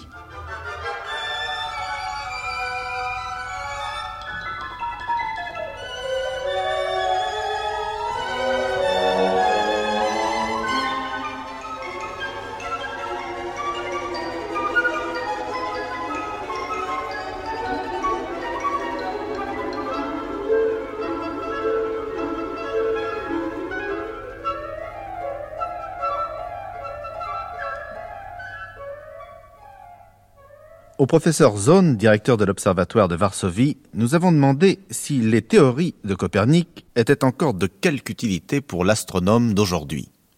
Wręcz przeciwnie. Nauka nasza jest ciągiem teorii, które się rodzą i umierają. Non, au contraire. Notre science est une suite de théories qui naissent et qui meurent. Et c'est pour cela que ni Copernic ni Newton ne nous aident plus dans notre travail. Au contraire, il nous gêne en quelque sorte, dans notre façon de penser et celle de nos élèves, car elle est orientée plutôt sur la théorie de relativité, et nous devons combattre cette image statique de la réalité. Euh, alors, ce que, ce que nous pouvons peut-être demander au professeur Zone maintenant, c'est euh, plutôt de nous dire ce que représente la figure de Copernic, l'état d'esprit de Copernic dans son temps vis-à-vis de ces problèmes qui se sont posés à lui. Est-ce que un savant comme le professeur Zone aujourd'hui dirigeant un observatoire aussi important que celui de Varsovie se trouve placé quelquefois dans la même situation que Copernic s'est trouvé placé en, autour des années 1500 We wszelkich teoriach jest coś, co jest jej ich dans toutes les théories, il y a quelque chose d'impondérable. Et Copernic a introduit dans notre pensée un élément de ce genre, en nous apprenant notamment qu'aucun point du cosmos n'est privilégié. Et tout ceci se reflète dans la cosmologie moderne. Et le principe de tous les travaux cosmologiques est que chaque rapport est juste. Jean-Claude Pecker, je crois que c'est Galilée qui a porté sur Copernic ce jugement que je trouve pour mon compte admirable et d'une grande justesse. Il a dit Copernic le premier a su dépasser l'évidence des sens pour donner la parole à la raison. Est-ce que la science aujourd'hui n'en est pas toujours là, dépasser cette évidence des sens? L'évidence des sens, elle n'existe plus si vous voulez. Euh, la rotation de la Terre autour du Soleil, euh, bon, qui en fait se traduit par euh, le fait que le jour succède à la nuit, et ça c'est la rotation de la Terre autour d'elle-même, et la rotation de la Terre autour du Soleil qui se traduit par le fait que les saisons succèdent aux saisons. Bon, ça c'est classique, nous le connaissons depuis longtemps, on a admis le système copernicien, on a de bonnes raisons pour ça. Et puis il y a eu des observations telles que celle de Bessel qui prouvaient définitivement qu'effectivement euh, les, les, étoiles avaient un mouvement apparent qui permettait de mesurer leur distance. Mais tout ce que nous découvrons actuellement en astronomie, ce n'est pas de l'observation visuelle, ça ne tombe pas sous le sens, si vous voulez. Ça résulte d'une interprétation. Par exemple La radioastronomie, l'astronomie dans le domaine des rayons X, tous ces domaines très modernes de l'astronomie qui se développent, l'astronomie infrarouge. Bon, eh bien, ce n'est pas des choses visibles. Vous observez des étoiles qui sont des millions, des milliards de fois euh, moins brillantes que les moins brillantes des étoiles visibles. Vous observez des galaxies à des distances invraisemblables. Euh, mesurer ces distances échappe absolument au sens. Il faut faire une construction logique pour pouvoir arriver à l'interprétation. Si vous voulez, le diagnostic des mesures, des mesures faites par n'importe quel instrument, que ce soit l'œil ou que ce soit l'instrument le plus élaboré des astronomes contemporains, euh, se traduit euh, ne se traduit pas immédiatement en un système. Il faut avant une sorte de diagnostic des mesures. Alors si le diagnostic tombait sous le sens, ou avait l'air de tomber sous le sens, à l'époque de Copernic, et de tomber sous le sens dans, euh, la direction d'un système euh, à la Ptolémée, c'est-à-dire d'un système où la Terre serait au centre de l'univers, bon, eh bien, maintenant, on ne peut plus faire ce diagnostic comme ça, spontanément. On est obligé de se livrer à des théories élaborées. Alors là, ça devient le rationnel, si vous voulez. le rationnel est obligatoire là-dedans. Vous êtes obligé de faire une analyse très complexe, un diagnostic très serré des observations. Et mon Dieu, il y a des choses qui... Rien ne tombe sous le sens, rien ne tombe plus sous le sens, il faut l'analyse euh, logique, détaillée. Prenez l'expansion de l'univers, qui est une des choses les plus importantes de l'astronomie contemporaine. C'est une découverte qui date d'il y a exactement 50 ans, hein, les années 1923. Et hum, l'expansion de l'univers, ça tombe pas sous le sens, c'est évident. Si on la, euh, si on la déduit... Ça va même contre le sens. Ça va même... Pourquoi? Ça ne va ni contre le sens... contre l'évidence, vraiment. Pourquoi vous n'avez aucune évidence euh, ni dans un sens ni dans l'autre le, sentiment, l'impression. Ah, mais c'est terriblement subjectif. Vous Bien ne voyez sûr, rien la subjectivité, ni dans un voilà. sens ni dans l'autre. Je crois que vous, vous venez de dire le mot. Nous allons contre, contre la subjectivité. Oui, c'est ça. Et alors, la subjectivité de l'observateur du XIVe siècle ou du XIIIe siècle, bon, elle allait dans le sens, euh, moi je vois les étoiles qui tournent comme ça, bon, donc elles tournent, c'est elles qui tournent et c'est pas moi qui tourne. Moi je suis immobile donc je tourne pas. Et puis si je tournais, ce serait affreux. Vous vous rendez compte, j'aurais les pieds en bas, euh, euh, les pieds en l'air, la tête en bas, ça n'irait pas du tout. Ils faisaient, effectivement des raisonnements aussi, aussi bêtes que cela, c'est qui nous paraissent à nous aussi bêtes que cela. Euh, le degré de subjectivité d'un raisonnement certainement évolue avec euh, l'acquis euh, mental, intellectuel, logique des générations successives, c'est certain. mais enfin, les choses ne tombent pas sous le sens, non. Pour nous astronomes, nous avons besoin d'élaborer tout ce que nous faisons et l'expansion de l'univers, ça ne tombe pas sous le sens et ça tombe tellement peu sous le sens que certains astronomes maintenant la contestent. Jean-Claude Becker, il y a aussi cette, cette grande question, l'homme n'est plus au centre de l'univers depuis non. Copernic. Nous savons maintenant euh, que les astronomes sont à peu près certains que statistiquement il y a d'autres planètes Absolument. qui sont allumées. Est-ce que euh, ça n'implique pas une révision justement? Nous allons là en plein contre la subjectivité, précisément, oui. de l'homme qui se veut malgré tout, euh, qui a sa vie à lui et qui se veut au centre de la Terre. Est-ce que ça n'implique pas, chez l'astronome du XXe siècle, une position ou une prise de conscience en quelque sorte philosophique Oui, je pense. D'ailleurs, l'astronome du XXe siècle n'est pas gêné du tout de cette pluralité des mondes habités, hein, comme disait Fontenelle. C'est-à-dire qu'il y a certainement des quantités de planètes, il est très vraisemblable qu'il y a la vie sur des quantités de planètes. Le fait que l'homme euh, ne soit pas au centre de la création, c'est parfaitement évident. Euh, il suffit de savoir euh, le temps depuis lequel la vie est sur la Terre, quelques millions d'années, euh, comparé euh, au temps depuis lequel les galaxies existent, qui est au moins quelques, quelques milliards d'années.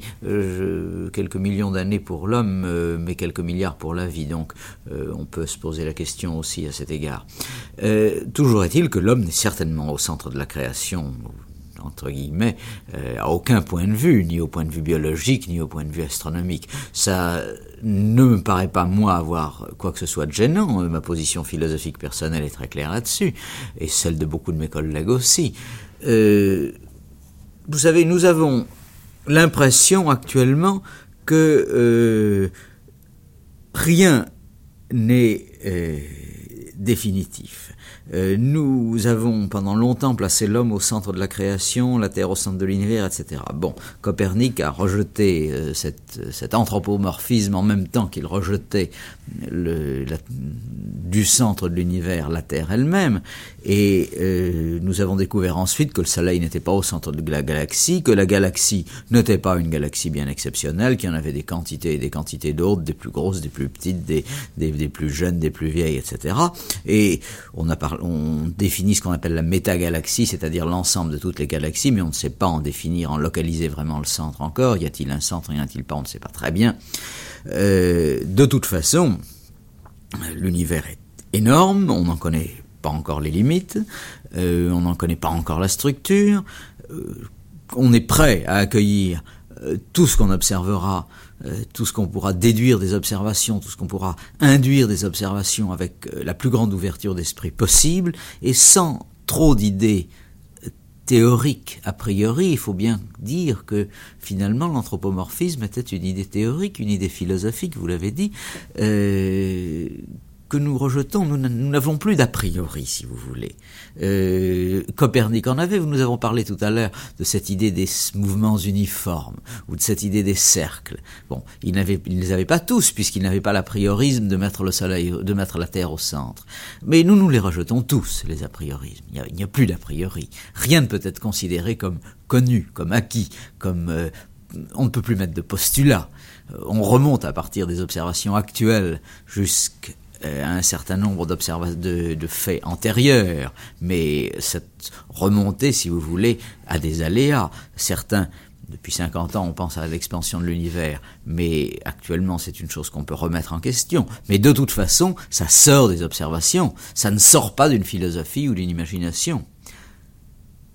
Est-ce que ce n'est pas un peu tragique pour, pour l'homme de se trouver placé devant cette instabilité permanente. Pendant des siècles, l'homme a cru au moins marcher sur un sol qui était solide et tenir sur une terre euh, qui était solide, oh, elle aussi. Croyez-vous Est-ce qu'il ne faut pas avoir la tête particulièrement solide À ce moment-là, il ne connaissait pas l'Amérique, il ne euh, connaissait pas le... Pour admettre ça. Il y avait des quantités de terres inexplorées dans le, dans le globe et on les explorait progressivement les unes après les autres.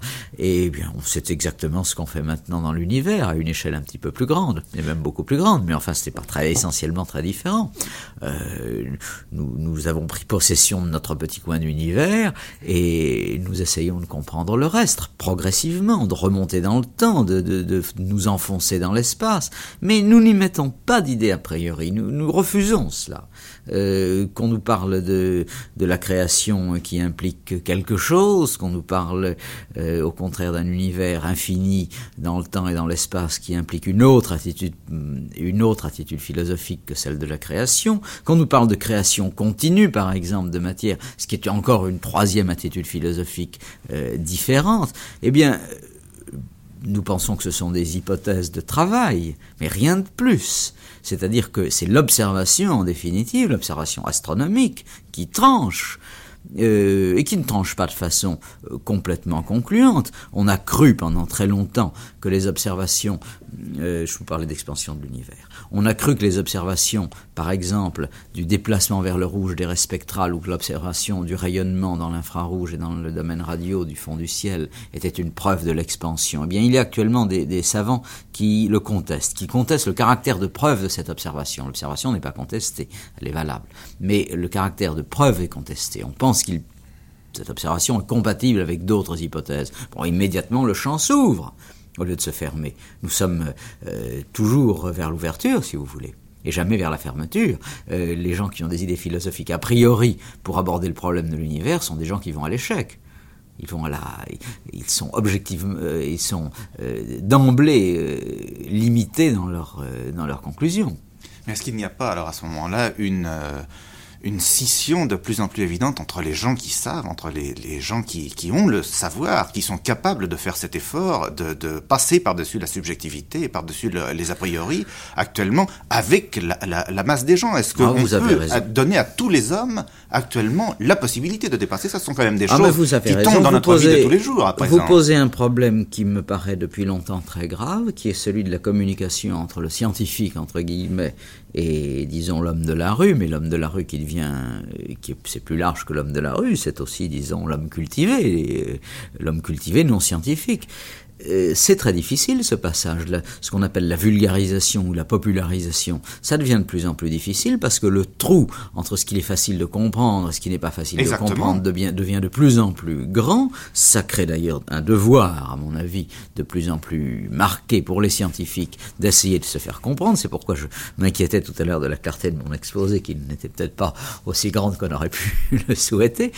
Euh, je crois que c'est un problème très fondamental. Nous communiquons mal, de plus en plus mal. Le résultat, c'est que beaucoup de mouvements philosophiques en ce moment euh, euh, refusent à la science le rôle qu'on lui donnait à la fin du 19e siècle, qu'on lui donnait parce qu'on la comprenait, qu'on lui donnerait maintenant si on la comprenait. Et si on ne le lui donne pas, c'est qu'on ne la comprend pas. Et si on ne la comprend pas, c'est en partie de notre faute, c'est parce que euh, nous sommes, n'avons pas toujours cet effort d'aller au public, si vous voulez. Euh, nous devrions le faire plus souvent. Euh, si je suis ici, c'est parce que j'essaye personnellement de le faire.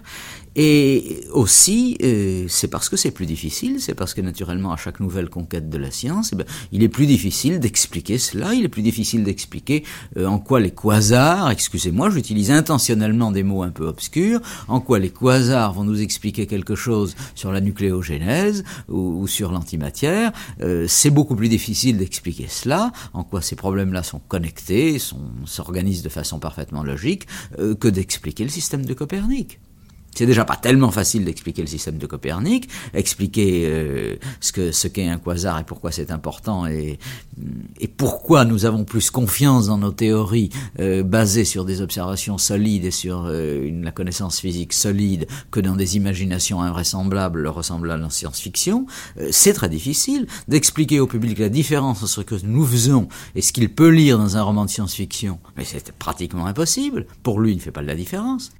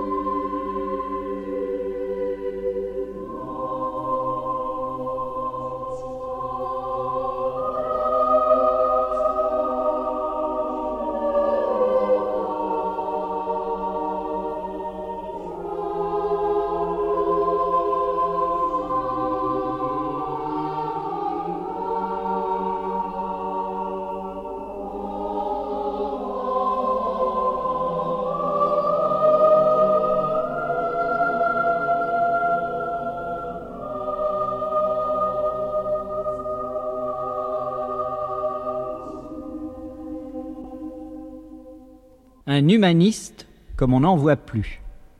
Il est d'ailleurs important de souligner que Copernic était un homme de son siècle, un homme répondant à l'idéal de l'homme de la Renaissance, un homme universel.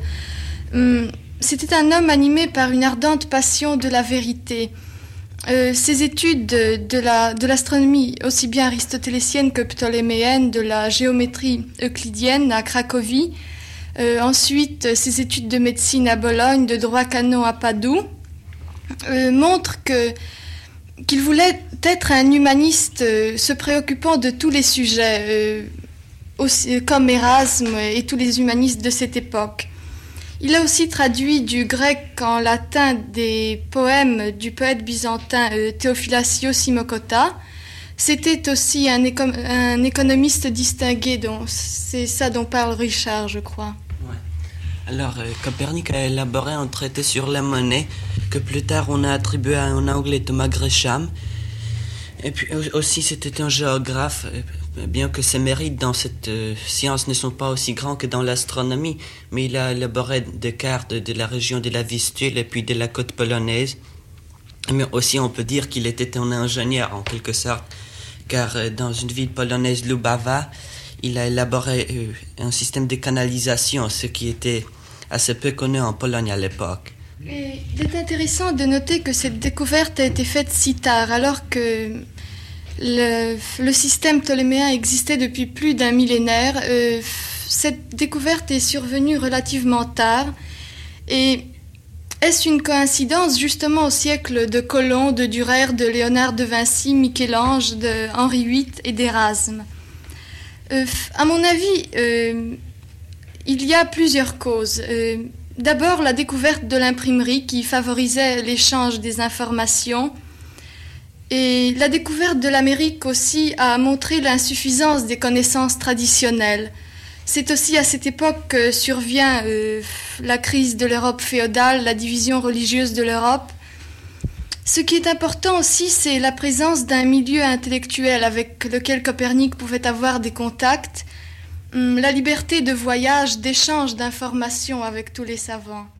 Monsieur Djangelski, comment peut-on cerner le personnage de Copernic à travers toutes les images, parfois contradictoires, qui nous sont données de lui au cours de cette année exceptionnelle? Je crois que mm, aujourd'hui nous rendons euh, mieux compte euh, de l'importance de Copernic euh, comme humaniste. Personne ne conteste l'immense l'apport du Copernic aux sciences exactes, à l'astronomie, mathématiques, mais mm, son œuvre comme humaniste, comme grand révolutionnaire humain, jusqu'au maintenant, je ne pense pas qu'il était assez bien compris. Oui, on connaît Copernic, l'astronome, mais en fait, l'astronomie, et on est, on est tout surpris de le découvrir, est une partie presque mineure, pourrait-on dire, de, son, de sa vie en tout cas. Pour moi, euh, on peut comparer Copernic à Christophe Colomb. Et d'ailleurs, par une curieuse coïncidence, euh, la théorie de Copernic était à peu près formée euh, à l'année où Colomb a découvert l'Amérique. Et comme découverte de Christophe Colomb a bouleversé l'économie, de l'Europe médiévale, euh, théorie des coperniciens a bouleversé l'esprit humain, malgré que ses conséquences se sont senties jusqu'à nos jours.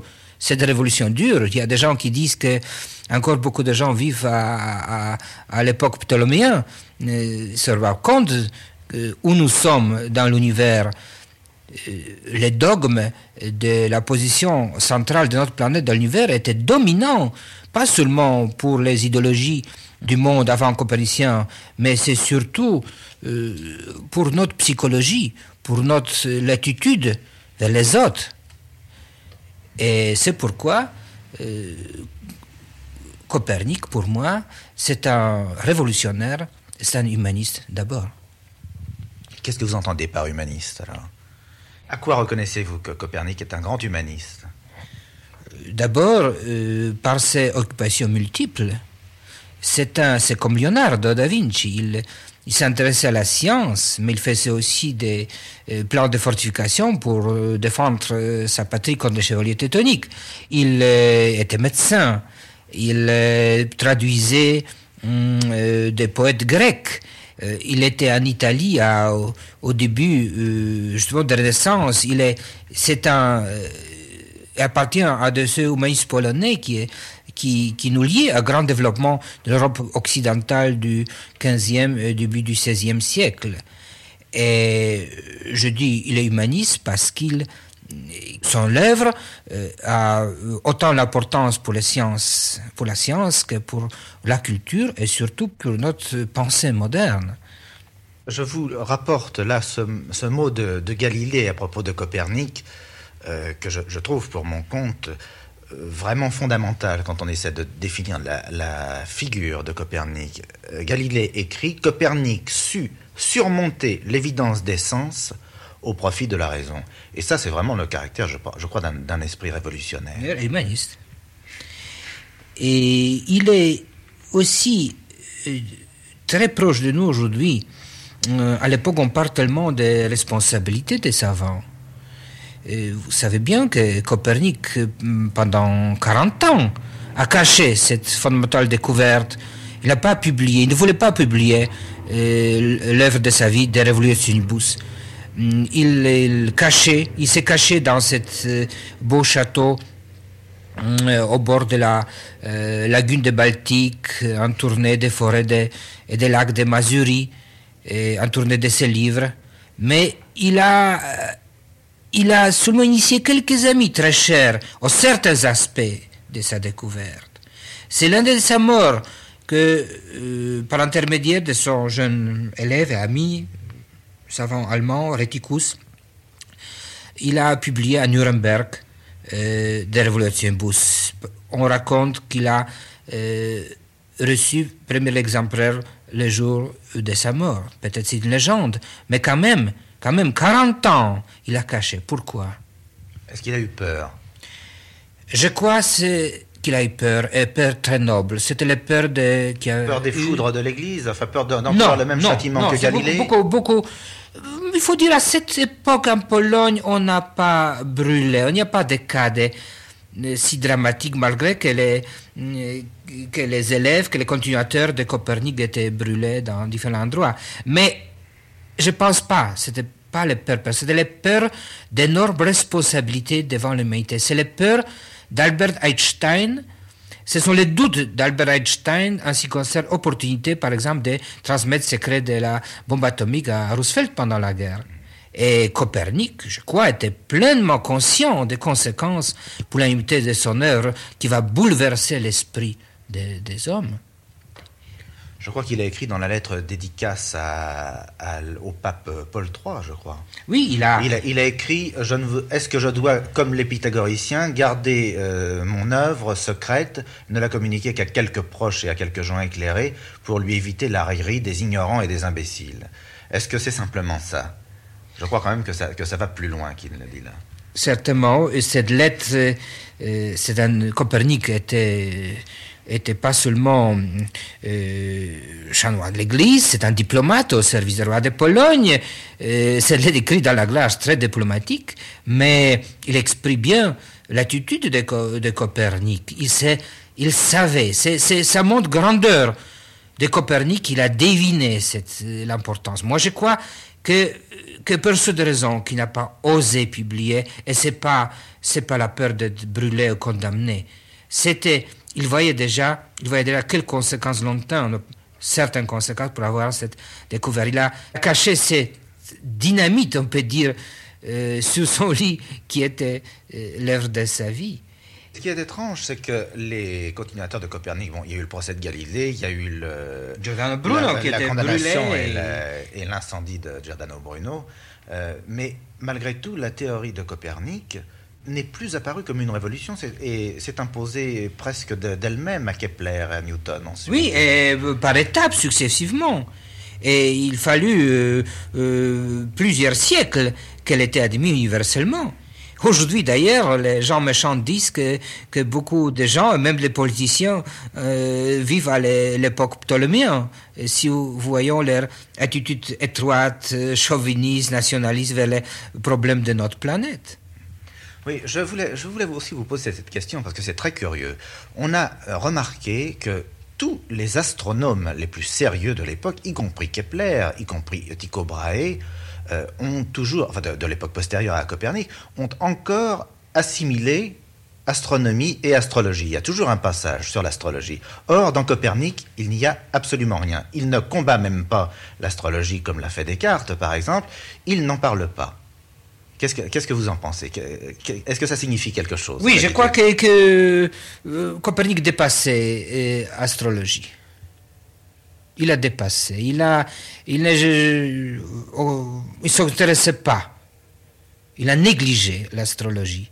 Malgré que, vous avez raison, à l'époque, il était anti-relié avec l'astronomie. Copernic dépassait ces faits. Ça montre cette grandeur extraordinaire. Et bien, euh, aujourd'hui, on, on, ne dit pas euh, aujourd'hui que l'astrologie n'a entièrement le sens. Euh, il, y a des gens tout à fait sérieux qui, qui continuent de certaines recherches, mais ce n'était pas quand même. Euh, Copernic allait beaucoup plus loin. Copernic allait vers, je pense qu'il voyait le destin de l'humanité tout entière. Et Copernic, Copernic, c'est plutôt, vous payez avec notre conquête de l'espace cosmique d'aujourd'hui qu'avec n'importe quelle autre activité humaine. Copernic aujourd'hui, ce n'est pas par hasard que les deux stations spatiales euh, qui tournent autour de la Terre aujourd'hui, une américaine et l'autre soviétique, portent le nom de Copernic.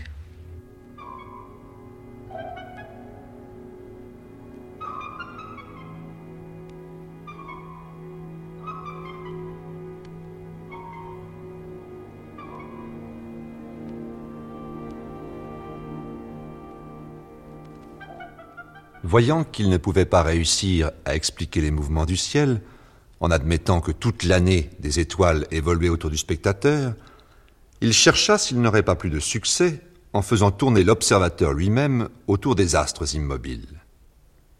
Kant.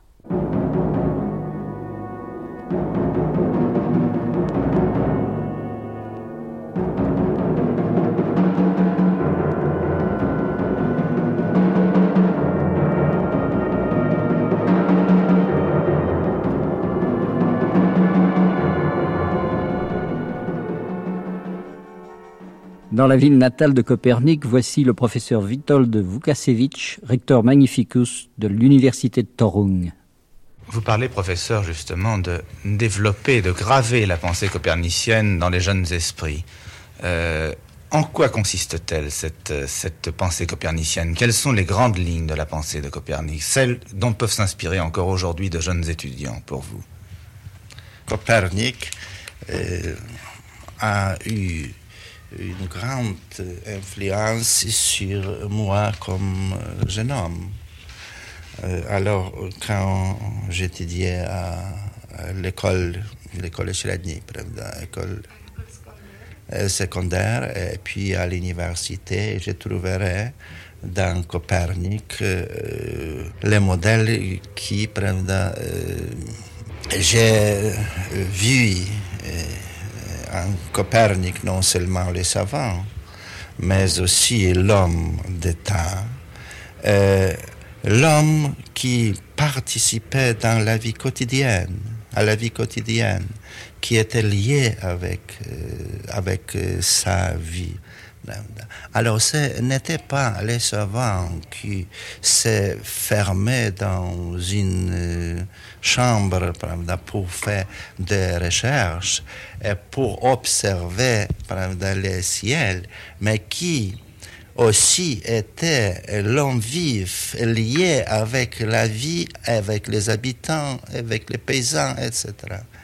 Dans, dans ce sens, Copernic a influé euh, moi euh, a donné les modèles pour euh, faire ces recherches utilement pour la vie et pour la société. Est-ce que ce n'est pas un exemple un peu décourageant parce que c'est un homme de génie et son génie a éclaté dans tous les secteurs de la même façon. Est-ce que pour un jeune étudiant, nous parlions des jeunes étudiants tout à l'heure, avoir un exemple aussi énorme, est-ce que ça n'est pas on se dit, je ne pourrais jamais y arriver, je ne pourrais jamais être aussi un génie en astronomie et pour la réforme monétaire et pour la fortification, je ne pourrais pas faire de la peinture, je ne pourrais pas faire de la littérature comme Copernic. Est-ce que ce n'est pas trop grand? C'est une chose très difficile de naśladować Copernica dans son évolution. Euh, parce que euh, les disciplines des sciences sont évoluées dans cette époque-là tellement qu'on ne peut pas ramasser tout pour assimiler toute la science. Euh, c'est pourquoi on cherche les spécialités. quand on cherche, on s'élimine de la vie. Un petit peu, on peut dire, ou totalement.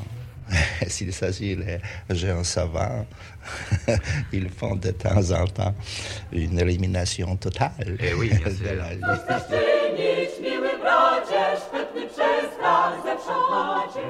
Straszycie śmierć, straszycie.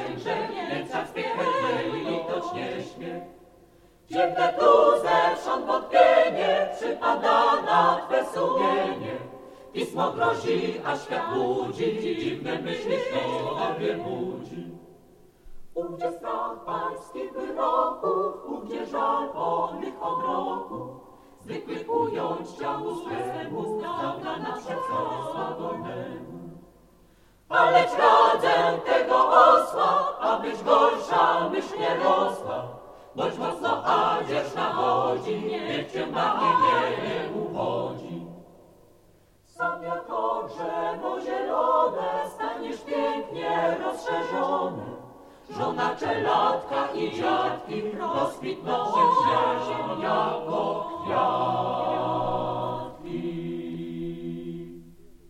Le chanoine Copernic et la théologie.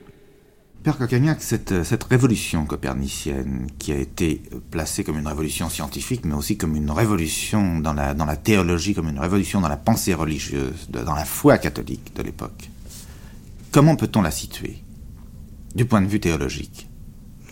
Tout d'abord, Copernic a eu sa phase humaniste dans sa jeunesse, euh, puisqu'il a bien connu l'Italie de la Renaissance, l'université de Padoue quoiqu'il ait terminé à Ferrare, parce que c'était moins cher. Vous savez, il fallait. On pouvait dispenser d'avoir le grand euh, banquet final de doctorat, parce que c'était un chanoine organisé et qui. Il était organisé dans sa mathématique comme dans ses finances. Et puis il est rentré dans son perchoir, dans sa tour. Mais tout, toute son existence euh, s'est déroulée dans un climat d'assez grande tolérance on peut même dire que Copernic a eu beaucoup de chance à son époque, puisque ses ennuis avec l'autorité ont été posthumes. Et même s'il a pris quelques précautions dans la façon dont il a divulgué euh, son, son œuvre, ce n'était pas nécessairement, je crois, par crainte de l'autorité romaine, peut-être pour toutes sortes d'autres raisons, une timidité naturelle, à moins que ça ne soit peut-être aussi un certain goût de l'arcane, ce qui n'est pas complètement exclu. Oui, puisqu'il y, y, a cette histoire de ne pas révéler les choses. Comme les, pythagoriciens, ils déclarent que les pythagoriciens n'ont pas révélé pour ne pas tomber sous le coup des ignorants et des imbéciles. Oui, et ce n'est pas du tout exclu. Ça fait partie d'ailleurs d'un certain un esprit de la Renaissance, là aussi. Quel était le système, euh, euh, la cosmologie de l'époque de Copernic? Qu'est-ce qu'on imaginait? Comment se représentait-on le monde? Écoutez, de toute façon. Dans l'Europe chrétienne, je veux dire, de l'époque. Oui, il y a quand même une vieille histoire euh, qui remonte aux Grecs et qui, par saint Paul, est entrée dans la tradition euh, chrétienne. C'est l'histoire de la nature des corps célestes. Vous savez que les corps célestes étaient considérés comme incorruptibles et doués d'une physique et de pouvoir assez mystérieux, d'où l'origine certaine certainement d'un certain animisme et qui leur prêtait une âme. Dans la tradition chrétienne, bien sûr, cela s'était épuré, mais disons que, par exemple, dans la physique de saint Thomas, encore, les corps célestes jouissent de propriétés tout à fait spéciales. Par exemple? L'incorruptibilité. Ils ne peuvent pas mourir, ce qui est assez, assez étonnant. Alors, bien sûr, les traditions populaires avaient euh, ajouté toutes sortes de choses les anges. Les anges pouvaient faire tourner les sphères. Les anges pouvaient se promener sur les corps célestes. Enfin, il y a eu alors là toute une mythologie qui est, extrêmement touffue, euh, compliquée, et qui faisait partie de la croyance populaire. Cette mythologie que l'Église a, a, a, laissé se développer parce que, ma foi, il était très difficile de l'endiguer à partir du moment où on admettait officiellement que les astres étaient incorruptibles eh bien, ça ouvrait la porte à une sorte de sarabande imaginative dont il était très difficile d'indiquer. Mais à partir du moment où saint Thomas d'Aquin euh, réfléchissait à ces questions, il était extrêmement modeste. Il partait du système de Ptolémée, et pensant que c'était un des systèmes euh, possibles, entre autres. Et vous savez que saint Thomas, en réalité, recouvrait toute une équipe de chercheurs euh, des études récentes ont montré font que de soi-disant divergences de la pensée de saint Thomas d'Aquin viennent vraisemblablement non seulement de la date différente à laquelle il a composé ses traités, mais aussi du fait qu'il travaillait en équipe. C'était un grand laboratoire théologique et il devait y avoir certainement, il devait avoir certainement sous la main le documentaliste de choix pour l'informer des choses de l'astronomie, et c'est pourquoi lui-même, qui n'était pas spécialiste de ces questions, euh, s'en référait à ce que l'on pensait à l'époque. Bon, à l'époque c'était Ptolémée, mais il attendait tranquillement quelque chose d'amélioré. Donc Copernic arrive euh, au fond d'une, au terme d'une attente qui est assez ouverte. Oui, mais enfin, il y a quand même cette, euh, cette idée que l'homme est au centre du monde. Oui, ça c'est certainement. alors là, on est à nouveau L'homme est au centre du monde, mais parce qu'il est sur la Terre. Et la Terre est au, centre d'un certain nombre de sphères qui s'emboîtent. avec justement le monde sublunaire, sujet à la corruption, et le monde supralunaire qui n'est pas sujet à la, corruption. Et puis en haut, il y a la, sphère ultime, alors sur laquelle soit on pose les, les, étoiles, soit ce sont des petits trous qui laissent voir le feu empirer, enfin. Et dans tout ça, où est Dieu? Un grand problème, n'est-ce pas? Déjà, il y avait dans les psaumes des, cris d'alarme assez importants, et dans Job surtout d'ailleurs, disant Dieu, pas facile à localiser. Pas? Donc il y avait déjà, je crois que par exemple Job était aussi révolutionnaire que Copernic en ce qui concerne la localisation de la réalité divine. Non, c'est un problème qui s'est toujours posé. Et les théologiens n'entendaient en aucune façon localiser Dieu parce que ça aurait été euh, incompatible avec les perfections divines dont nous étions dans un tissu de complications dans lequel l'Église n'a pas toujours tranché. Euh, que la Terre soit le, centre du monde, c'était en vertu d'une observation absolument élémentaire, mais il faut quand même penser que ce n'était pas simplement l'œil qui était engagé dans cette vision. Comme dirait Claudel, l'œil écoute, je crois, et il écoutait le bruit des sphères et écouter le son des sphères. Et vous savez bien que Kepler, après Copernic, euh, avec les, son traité des harmonies et du, monde, essaiera de faire coïncider une vision du cosmos avec les échelles sonores, avec tout, le problème de, de l'harmonique des émissions des, harmoniques. Et c'est assez étrange parce que au fond c'était une des raisons pour la, pour laquelle la Terre était centrée, était le centre de l'univers. C'était comme elle, elle était comme le, la tonique ou la fondamentale d'un ensemble d'émissions sonores qui correspondait à un espace perceptible par l'ouïe, mais aussi par la raison mathématique. il faut avoir tout ça présent à l'esprit pour montrer à quel point il était difficile d'opérer de, une révolution, une révolution de la taille de celle de Copernic, euh, car non seulement ça a engagé donc, la théologie, la piété populaire, mais même de vieilles traditions euh, pythagoriciennes, tout cela euh, supposait un, un, grand, grand courage pour remonter cette pente qui n'était pas simplement celle de la croyance de l'Église, mais toute une philosophie traditionnelle euh, qui avait tâché de rendre raison de ce qui n'était qu'une perception de bon sens. Il y a donc les débuts de cette révolution, les, fondations dans ce, des euh, et puis il y a eu ensuite la répression, le drame. Alors comment est-ce que ça s'est passé? La répression, elle est, elle est après la mort de Copernic. Exactement. N'est-ce pas? Du temps de Copernic, donc, c'est le calme plat. C'est le calme. Non, c'est pas le calme plat parce qu'il n'y avait pas uniquement en, jeu des questions théologiques ou d'orthodoxie. Il y avait des jalousies énormes. C'était un. Le monde ecclésiastique et le monde euh, cultivé de, de, cette époque, il était assez facilement méchant, n'est-ce pas? On se réglait les comptes par par mode de libelle d'une façon assez sanglante. Pas? Non, il a, il a, eu quand même aussi des ennuis, parce que vous savez que Copernic, quand on n'a pas pu l'attaquer sur sa mathématique, on a essayé de l'attaquer sur ses mœurs. Et surtout parce qu'il était l'ami d'un autre chanoine dont le comportement, lui, n'était pas tout à fait canonial. Mais non, je crois que la répression est venue beaucoup plus tard. Pas?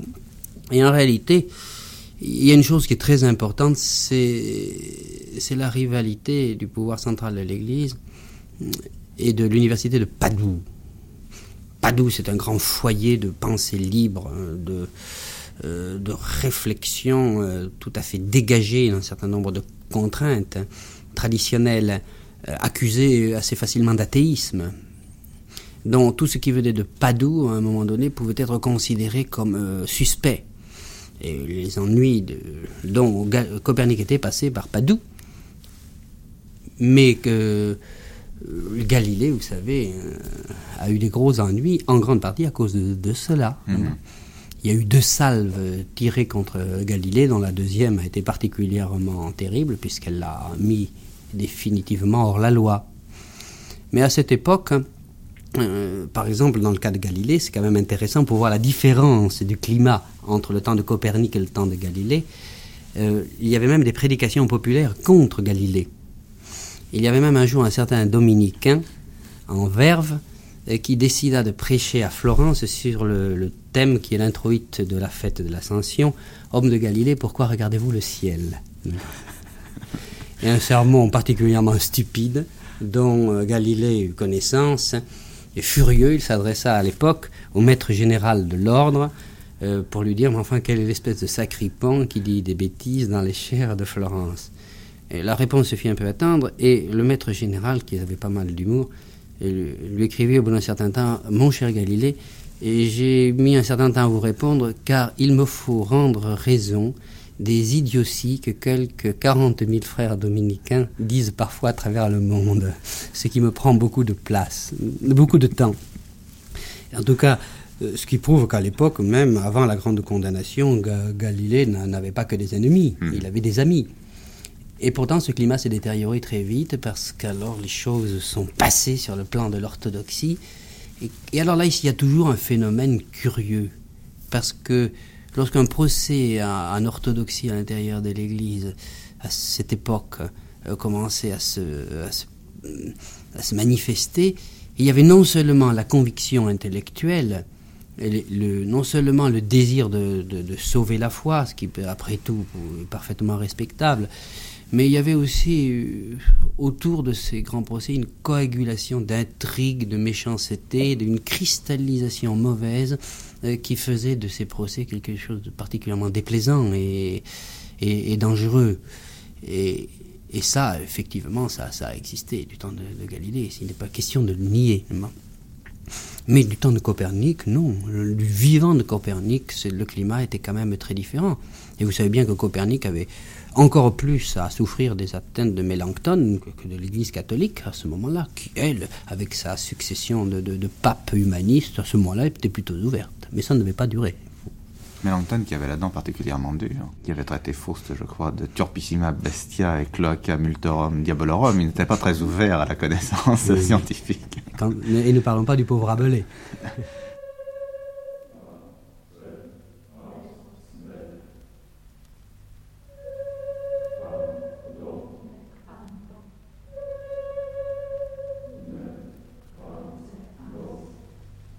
que l'homme contemple donc la nature entière dans sa haute et pleine majesté, qu'il éloigne sa vue des objets bas qui l'environnent, qu'il regarde cette éclatante lumière mise comme une lampe éternelle pour éclairer l'univers, que la terre lui paraisse comme un point au prix du vaste tour que cet astre décrit, et qu'il s'étonne de ce que ce vaste tour lui-même n'est qu'une pointe très délicate, à l'égard de celui que les astres qui roulent dans le firmament embrassent.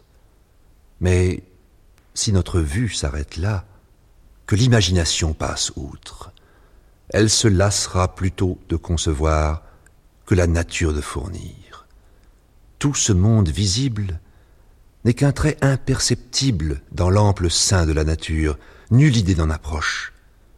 Nous avons beau enfler nos conceptions au-delà des espaces imaginables, nous n'enfantons que des atomes au prix de la réalité des choses. C'est une sphère dont le centre est partout, la circonférence nulle part. Enfin, c'est le plus grand caractère sensible de la toute-puissance de Dieu que notre imagination se perde dans cette pensée. Pascal.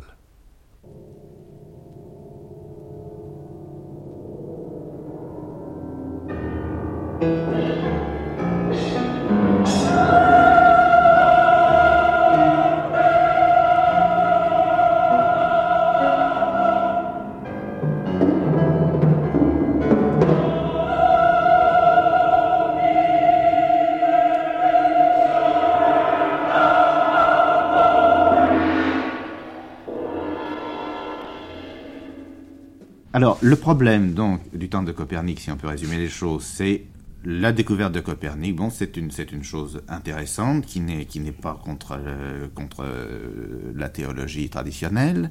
Et puis brusquement, alors, on passe sur le plan de l'orthodoxie et ça devient quelque chose de répréhensible. Dans, dans quels termes précisément? Est-ce qu'on peut rappeler dans, euh, pourquoi et sur, sur quel fond Galilée a été condamné oui, d'abord, il y a d'abord le problème de Copernic, si vous permettez d'abord, qui me semble important, c'est que euh, Copernic, quoique en centrant son système sur le Soleil, ne le situe pas tout à fait sur le Soleil. Donc, il imagine un point imaginaire, très proche du Soleil d'ailleurs, qui n'est pas le Soleil comme on le rappelait tout à l'heure, à cause de, des variations des saisons, mais euh, c'est ça qui est intéressant dans la vision de, Copernic, qui se situe d'un point de vue mathématique. Il veut une cohérence mathématique. Et c'est justement parce qu'il se situe d'un point de vue mathématique qu'il va prendre un, point qui est finalement un point abstrait euh, comme centre de, son système. Et je, pense que si l'on avait réfléchi, cela eût dû l'excuser de toute volonté de rompre avec la tradition, n'est-ce pas? Mais on ne l'a pas remarqué et qu'il se situait sur un plan euh, purement mathématique, de cohérence purement logique. Peut-être parce qu'à l'époque, d'ailleurs, euh, on n'avait pas fait suffisamment la distinction entre la recherche scientifique et la recherche théologique, toujours à cause de, ce, de cet objet, de ce qu'on appelait la physique hein, à l'époque, qui, était, qui recouvrait depuis Aristote un secteur indéterminé. Mmh. Qui, en partie de la physique et en partie, au fond, des données d'ordre théologique. Mais quant à Galilée, bien, euh, elle est bien connue l'histoire de de Galilée au fond. Pourquoi Galilée a-t-il été condamné? En réalité, moi je crois qu'il a été condamné pour des raisons pastorales. C'est parce que son le, système de Copernic, de Galilée, euh, en réalité remontait trop brutalement la pente d'une tradition populaire Je vous ai dit tout à l'heure que la, théologie, la grande tradition théologique euh, de l'Occident, à partir, disons, du, du 12e, 13e siècle, était finalement quand même assez ouverte, comme l'attitude de saint Thomas. Mais que le populaire, lui, ne suivait pas, n'est-ce pas?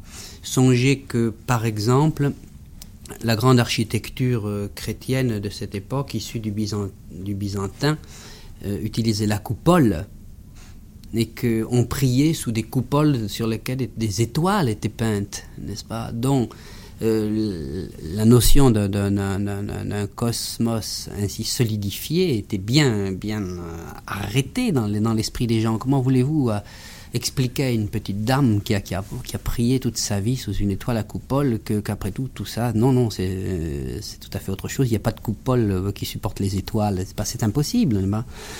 Et au fond, peut-être euh, Galilée a-t-il mal compris que cette pente était très difficile à, remonter. il a eu raison de, penser ce qu'il croyait être juste et de l'affirmer. Mais je crois que ces grosses difficultés sont venues en, partie de, l'impossibilité de faire digérer ça à à la masse du peuple fidèle. Alors qu'ensuite on ait trouvé d'autres raisons euh, mathématiques, euh, physiques ou théologiques pour le contrer, ça c'est autre chose. Mais je crois que véritablement la grande résistance de l'Église est venue de cela. Alors là, on peut la juger différemment selon le point de vue auquel on se place. Mais je crois, puisque vous me posiez la question, que, c'était ça exactement le, point de résistance maximum. Il y a précisément une espèce de, constante que beaucoup jugent déplorable, c'est la, la prudence perpétuelle de l'Église vis-à-vis des théories qui peuvent remettre en cause euh, le, système du monde et, même certains types de sociétés, certains systèmes sociaux. Du point de vue scientifique, par exemple, l'exemple que, tout le monde connaît, que nous connaissons bien en France, c'est l'exemple du père Teilhard de Chardin, de tous les ennuis qu'il a eus sur ses recherches euh, d'anthropologie. Euh, est-ce que ça vient de la même raison? Est-ce que l'Église se fait une espèce d'intermédiaire entre le troupeau, le vulgum pecus, et les, gens qui euh, iraient trop vite et qui dépasseraient le, sang commun? Vous savez, c'est une question vraiment très complexe que vous me posez là. Euh, moi, je crois, en tout cas en ce qui concerne les problèmes du cosmos, l'Église suit bien l'injonction des anges, elle ne regarde plus tellement le ciel, elle, regarde un peu plus, plutôt les affaires de la terre. Le cosmos, je crois qu'elle l'a définitivement abandonné à ceux qui savent et qui cherchent, qui cherchent difficilement et qui avancent lentement. Mais évidemment, le problème se pose au niveau des, structures humaines, de l'organisation de la planète. Hein. Qu'est-ce qu'une église comme telle a à dire dans ces, structures? C'est une question très, difficile, ce n'est pas, du tout un refus de répondre, mais là, je crois qu'il faudrait un très très long débat pour y répondre.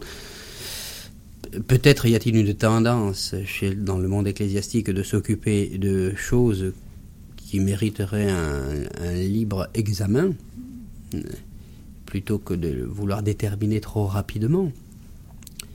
Il y a aussi, de la part de l'Église, toutes sortes de degrés de réponse et d'interdits, choses qu'on comprend mal souvent. C'est que entre la simple mise en garde, entre euh, l'article dans l'Observatore Romano, entre euh, les excommunications euh, de degrés différents, jusqu'à la grande excommunication majeure qui est fulminée du haut du trône de Saint-Pierre, il y a toutes sortes de degrés. Et je crois par exemple que les peuples latins ont un certain sens pour apprécier avec humour les différentes, ces, différents degrés. Peut-être d'ailleurs avons nous tendance quelquefois trop à dramatiser certaines choses. Je le crois, franchement. Il y a aussi le, fait que l'information fait immédiatement une, consommation de, ces incidents qui dépassent l'importance qu'ils ont très souvent. Oui. Maintenant, il y a aussi alors des choses que, que, que je n'arrive pas très bien à comprendre, parce que, il, pour quand même, pour revenir à la question précise que vous me posez, il y a des domaines qui sont à l'étude, qui sont très très très difficiles dans les sciences humaines et qui sembleraient euh, demander une intervention de l'autorité après une étude qui soit au moins semblable. Or là encore, alors là, il y a dans la structure ecclésiastique, il y a d'autres structures qui sont incorporées. Et vous savez que il y a la hiérarchie sacrée, c'est-à-dire il y a les prêtres, il y a les évêques, il y a vraiment cette, cette hiérarchie proprement sacramentelle. Et puis parallèlement à celle-là, il y a une hiérarchie d'enseignement. Il y a les professeurs, n'est-ce pas? Or, vous savez tout ce que représentent les professeurs, avec ce que ça a de quelquefois d'assez curieux dans, dans, la structure de, des sciences. Et je pense que quelquefois le mal dont souffre l'Église, et le mal réel, n'est pas propre euh, à la réalité ecclésiastique, mais elle est propre à toute euh, société hiérarchisée. Et que euh, les impératifs douloureux et pénibles, les oukases, euh, quelquefois très inopportuns, de, certains patrons, puisqu'on emploie, emploie encore ce mot-là dans certaines sciences, existent à l'intérieur de l'Église. Mais je vais dire qu'ils ne sont pas le bien propre de l'Église. Il suffit de regarder certaines structures universitaires ou certaines structures d'enseignement pour se rendre compte qu'elles, sont un mal humain dont je ne nie pas qu'il existe dans l'Église, mais je ne dirais pas qu'elle en a le monopole, enfin. Dans son discours inaugural du congrès Concilium à, Bruxelles en 70, le, cardinal Suenas euh, avait fait remarquer que, euh, au fond, les, travaux du Concile étaient proprement une révolution copernicienne, puisque on avait fait figurer le peuple de Dieu euh, avant la hiérarchie. Euh, renversant deux articles qui avaient été prévus. Autrement dit, il y avait déplacement du centre de gravité. La papauté n'était plus le centre, le soleil de l'Église, mais c'était le peuple de Dieu tout entier qui était un renversement de l'univers. Euh, est-ce que euh, cette vision, vous, vous la reprenez à votre compte et, également ce que disait Jean-Claude Péquer, à savoir que euh, finalement, devant toute cette pluralité des mondes dans lesquels nous sommes, nous ne pouvons plus situer quelque part le centre de cette hiérarchie Oui, je crois que la hiérarchie catholique est, enfin, est certainement un des, derniers groupes humains à croire à un centre. La seule chose que je voudrais bien, euh, bien, bien préciser, c'est que le sang de l'Église, c'est quand même le Christ, n'est-ce pas? Il est un peu comme le point de Copernic, c'est-à-dire il est dans... Le, de même que le centre du, système de Copernic n'est pas le Soleil lui-même, mais un petit point qui est juste à côté, qui pourtant fait tout marcher, Eh bien, le centre de l'Église, c'est le, Christ lui-même.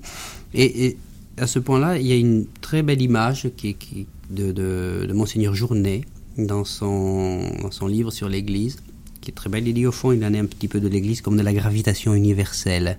Le centre, c'est le Christ, et le Christ porte des, des, chrétiens, mettez là toute la hiérarchie que vous voulez, mais euh, ou n'en mettez pas, enfin, mais le, Christ porte des chrétiens, chaque chrétien lui-même est porteur.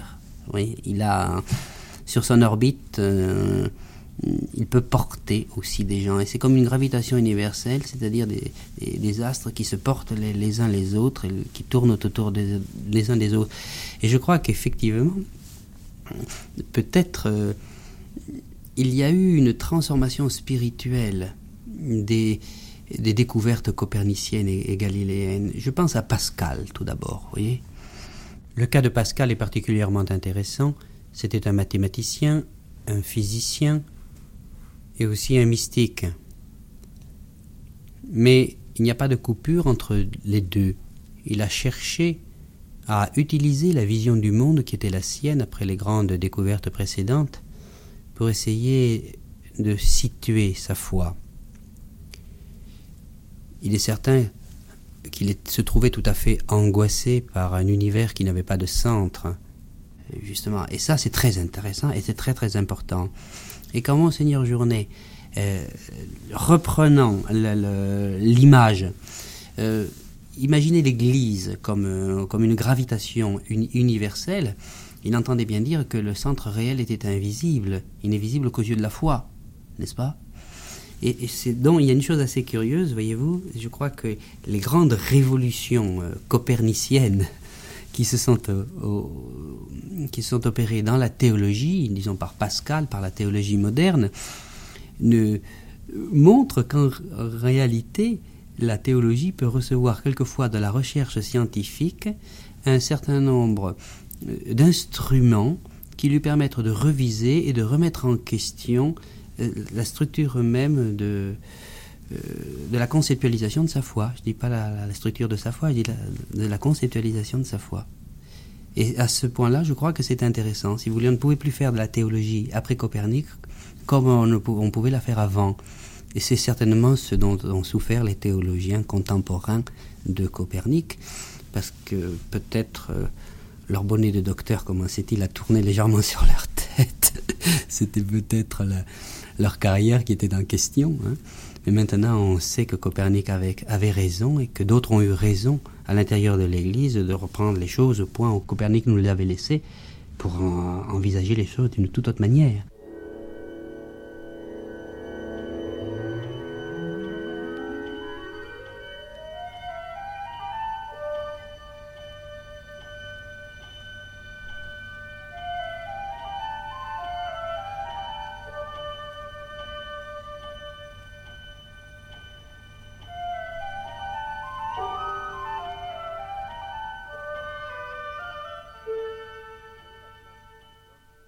Quelle est la place de l'homme dans l'univers? Cette question âprement débattue est évidemment pour chacun de nous d'un intérêt vital, vital pour notre intelligence, que sommes-nous? Et vital pour notre action, que valons-nous, où allons-nous, et par suite, comment devons-nous apprécier et diriger notre vie? Vous le savez pour l'avoir entendu dire, jusqu'au XVIe siècle, personne ne songeait à mettre en doute que l'homme ne fût le centre de la création. L'homme, centre géométrique, et centre de dignité d'un univers formé de sphères concentriquement tracées autour de la Terre, il ne semblait pas qu'on pût penser autrement. Et vous le savez aussi, par expérience directe cette fois, à la suite d'une série de découvertes auxquelles demeurent attachés les noms de Galilée et de Darwin, cet anthropocentrisme un peu naïf de nos pères s'est rapidement effondré au cours du XIXe siècle, jusqu'à l'excès. En l'espace de quelques générations, l'homme s'est vu, ou du moins il s'est cru, réduit à rien dans un univers où la Terre vivante devenait grain de poussière insignifiant dans un nuage d'astres, et où l'être pensant n'apparaissait plus que comme une pauvre petite feuille entre des milliers d'autres sur l'immense arbre de la vie. Il y a quelques années encore, la question pouvait paraître définitivement réglée pour la science dans ce sens non seulement humiliant, mais décourageant. L'homme, décidément, n'avait rien de spécialement intéressant dans la nature. Or voici que le pendule après avoir atteint ce point extrême dans le sens de la décentration, fait mine de repartir, en sens inverse, vers une position corrigée et moyenne. L'homme, non plus centre d'un monde statique, ceci est bien fini, mais l'homme, cependant, élément extra-significatif ou même principal d'un monde en mouvement. Telle est la perspective que la science commence à entrevoir à force de sincérité dans son effort à se dépasser elle-même. Pierre Teilhard de Chardin.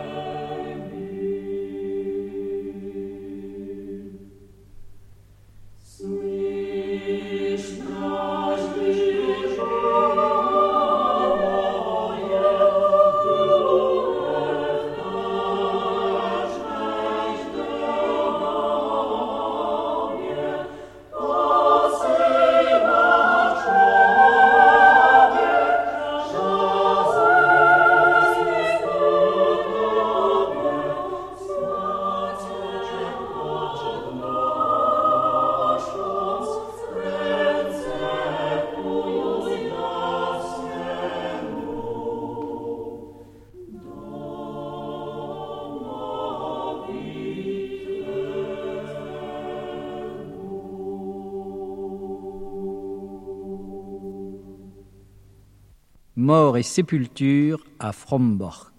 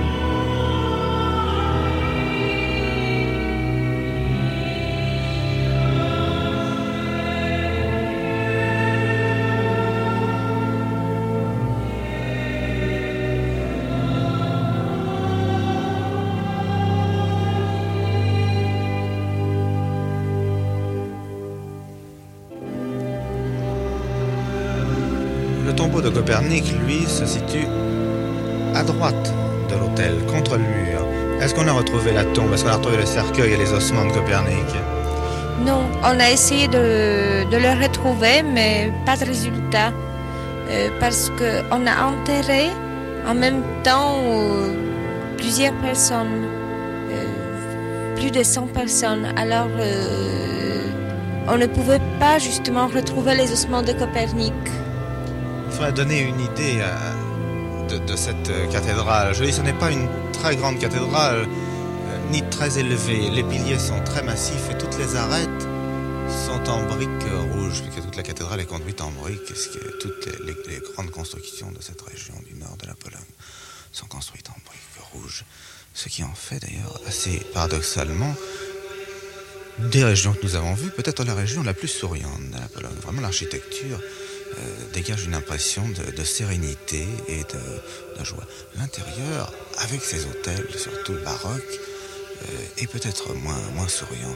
Puis alors, c'est assez étonnant parce que nous nous trouvons au centre de choses absolument disparates. Il y a cette statue moderne de Copernic qui est d'ailleurs fort belle, le tombeau contre le mur qui est un peu plus ancien, ces hôtels où il y a des éléments un peu de, toutes de toutes les époques. Il y a du gotif tardif, il y a des choses qui ont été sauvées, je suppose, de l'ancienne cathédrale. Il y a des choses baroques, il y a des choses du 19e siècle. La, chair qui est lourde comme ces, ces chairs surchargées de dorures des églises bavaroises. Ce rétable monumental avec cette vierge qui fait près de 2,50 mètres de haut, avec des peintures qui décrivent la crucifixion des deux côtés. En bas de, cette, de ce rétable, un autel énorme, surmonté de quatre bustes de femmes, de saintes, je suppose, de quatre, bustes reliquaires, euh, très énigmatiques, de femmes qui regardent passer les gens. Et bien alors, dans tout le déambulatoire de la cathédrale, actuellement, pour la célébration de Copernic, il y a tous les portraits connus de Copernic représentés euh, en agrandissement photographique. Ce, qui est très touchant également, nous avons d'un côté le tombeau de Copernic et tout au fond de la cathédrale, il y a la grande photo de Jung débarquant sur la Lune.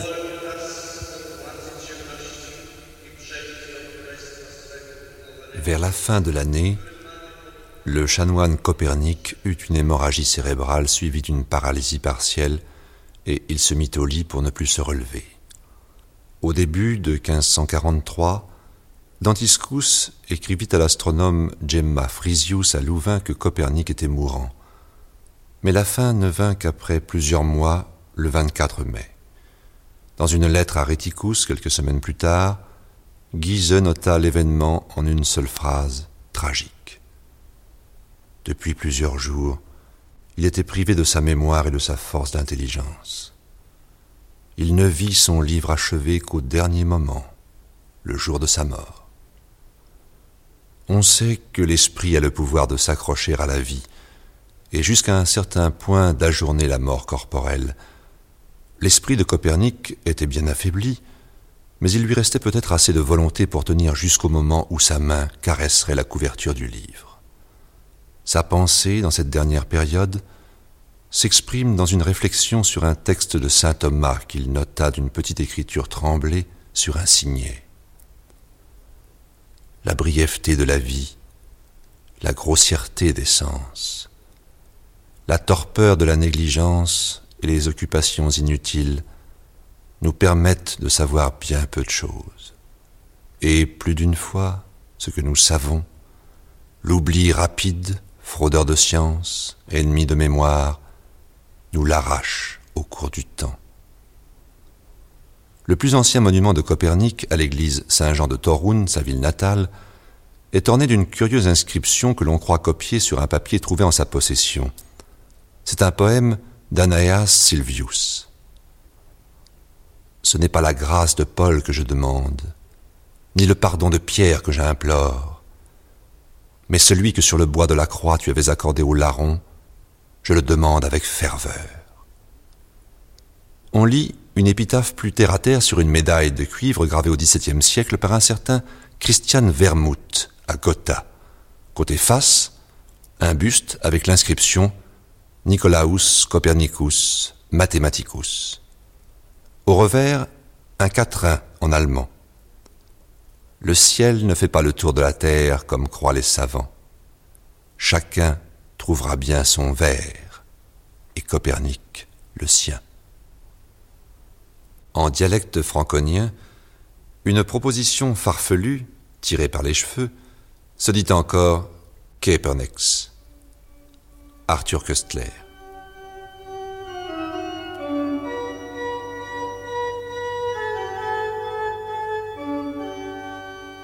Nicolao Copernico Torunensi, Cathedralis huius Ecclesiae Varmiensis, olim canonico, astronomo celeberrimo, cuius nomen et gloria utrumque replevit orbem. Monumentum hoc in fraterni amoris estimationisque tesseram prelati canonici totumque varmiense capitulum posuere.